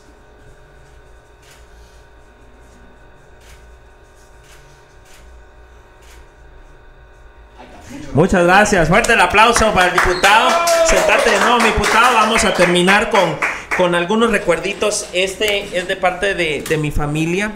Eh, mi primo y su familia, eh, nosotros nos dedicamos desde hace muchas generaciones a fabricar dulces típicos. Eh, ahí hay colochos, ahí hay canitas de leche, hay cuadritos. Eh, mi, mi, mi, abuelita eh, fue pionera de, de, la, de, la, venta de estos productos eh, en muchos lados de Guatemala. Mis primos se dedican a eso, a fabricarlos y con todo nuestro aprecio, pues para tu persona, ¿viste? Para tu familia, para que puedas compartir ahí un bocadito con, con, con tu familia, con todo nuestro cariño y todo nuestro aprecio. Gracias a tu mamá, tu familia. Qué rico. Gracias, gracias, gracias. Eh, también tenemos eh, el arreglo floral que te lo vamos a dar ahorita que, que nos levantemos, es para tu esposa, eh, de parte de Flower Box, es nuestro patrocinador desde hace ya bastante tiempo que, que, que nos está apoyando y entonces se lo mandamos a tu esposa con todo, con todo cariño y con todo aprecio. Nuestro eh, patrocinador JM12, Jan Márquez, te envía este regalito. Tal vez si lo puedes ahí abrir ahí, mi, mi diputado. Con mucho gusto. Es la camisola de, del Deportivo Misco. Del Deportivo Misco. Ah, qué bárbaro. Fíjate, abrita, abrila ahí, por favor. Viene especialmente. Oí que tenías hecha. un jugador que estuvo en sí, la sub-22. En la sub, en la sub-20, sí. Mira. Ahí ah, está, eh, sí. Eh, arriba para, Misco. Arriba Misco. Mañana jugamos contra Costa Rica, el club herediano, eh, a las 6 de la tarde. Y pues te la manda ya Márquez con todo nuestro aprecio y con todo nuestro Márquez era jugador de fútbol? Fíjate, ya Márquez es nuestro capitán, es. sí, es, es ah. nuestro capitán del equipo. Estuvo en comunicaciones mucha parte de su vida en el Club Deportivo Jalapa y pues hoy eh, ya pues de alguna manera pues se ha diversificado y ahora tiene hasta su empresa de, de, de ropa y viste a Misco, viste a Zacapa y va a vestir a qué? Chiquimulía. A Chiquimulía. Y posiblemente a Malacatán. A Malacatán también, pues, o sea, no. Y con Ali, pues para, para, la, para el desayuno de mañana, mira. O para que hacer ejercicio. Sí, hombre, te estamos llenando de, de dulces, de calorías, de calorías y de champurrada, ¿verdad? De parte de Conali. Ah, qué rico. Ahí para que. Bueno, ya tengo para el desayuno de sí, mañana. Sí, para ahí, para que. Pues poco a poco ahí bajando la, la, la torre champurrada, ¿verdad? Qué rico. Pues gracias de todo corazón, mi, mi diputado, por la oportunidad que nos diste de platicar contigo. Eh, feliz, eh, nuestra admiración crece más eh, hacia tu persona y, te deseamos que, que, sea un camino, eh, va a ser como todos los políticos, es difícil, pero que vayas cosechando la satisfacción de hacer las cosas bien y no hay nada mejor que eso. No hay nada más importante en la vida de un político de verdad que recibir eh, los abrazos, el aprecio de la gente en las calles. Eso es lo que nos debemos. Pues yo muy agradecido de la invitación, Neto. Eh, espero que para la próxima que platiquemos sean con esos famosos chicharrones. Eso. De Misco, que creo que la gastronomía de Guatemala es súper variada, súper rica. Y esas ferias que has hecho eh, creo que es, eh, vale mucho y que ojalá que sea en todos lados y que muchos de nosotros pues, diversifiquemos un poco donde comemos los fines de semana. Claro. Menos claro. cadenas grandes y más visitas a, a estas ferias y a probar. El 24 de julio. 23, 23. No. ¿Cuándo? 23. 23 de julio la Feria Chicharrón. Yo sí he apuntado todo ahí lo te que esperamos. con chicharrones ahí y carnitas, te esperamos, sí. Y esta pues ahí, ahí estaré y ahí nos tomamos, nos echamos una tortillita con chicharrón y una buena cerveza. Y, y, ya de regreso, bien portados. Eso, mero. eso, eso, me llega. Gracias, mi diputado.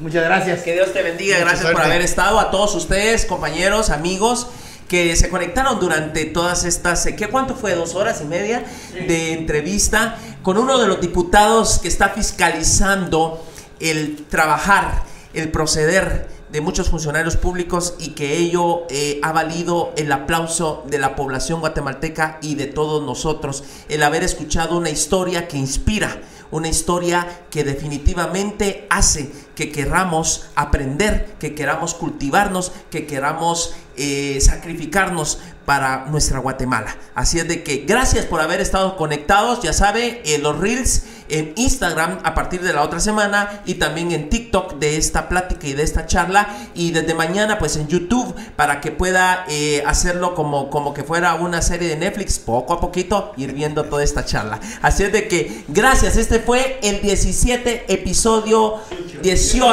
18 episodio de la segunda temporada del podcast de Neto Brand. Que Dios me los bendiga, que Dios me los guarde. Buenas noches, muchas gracias.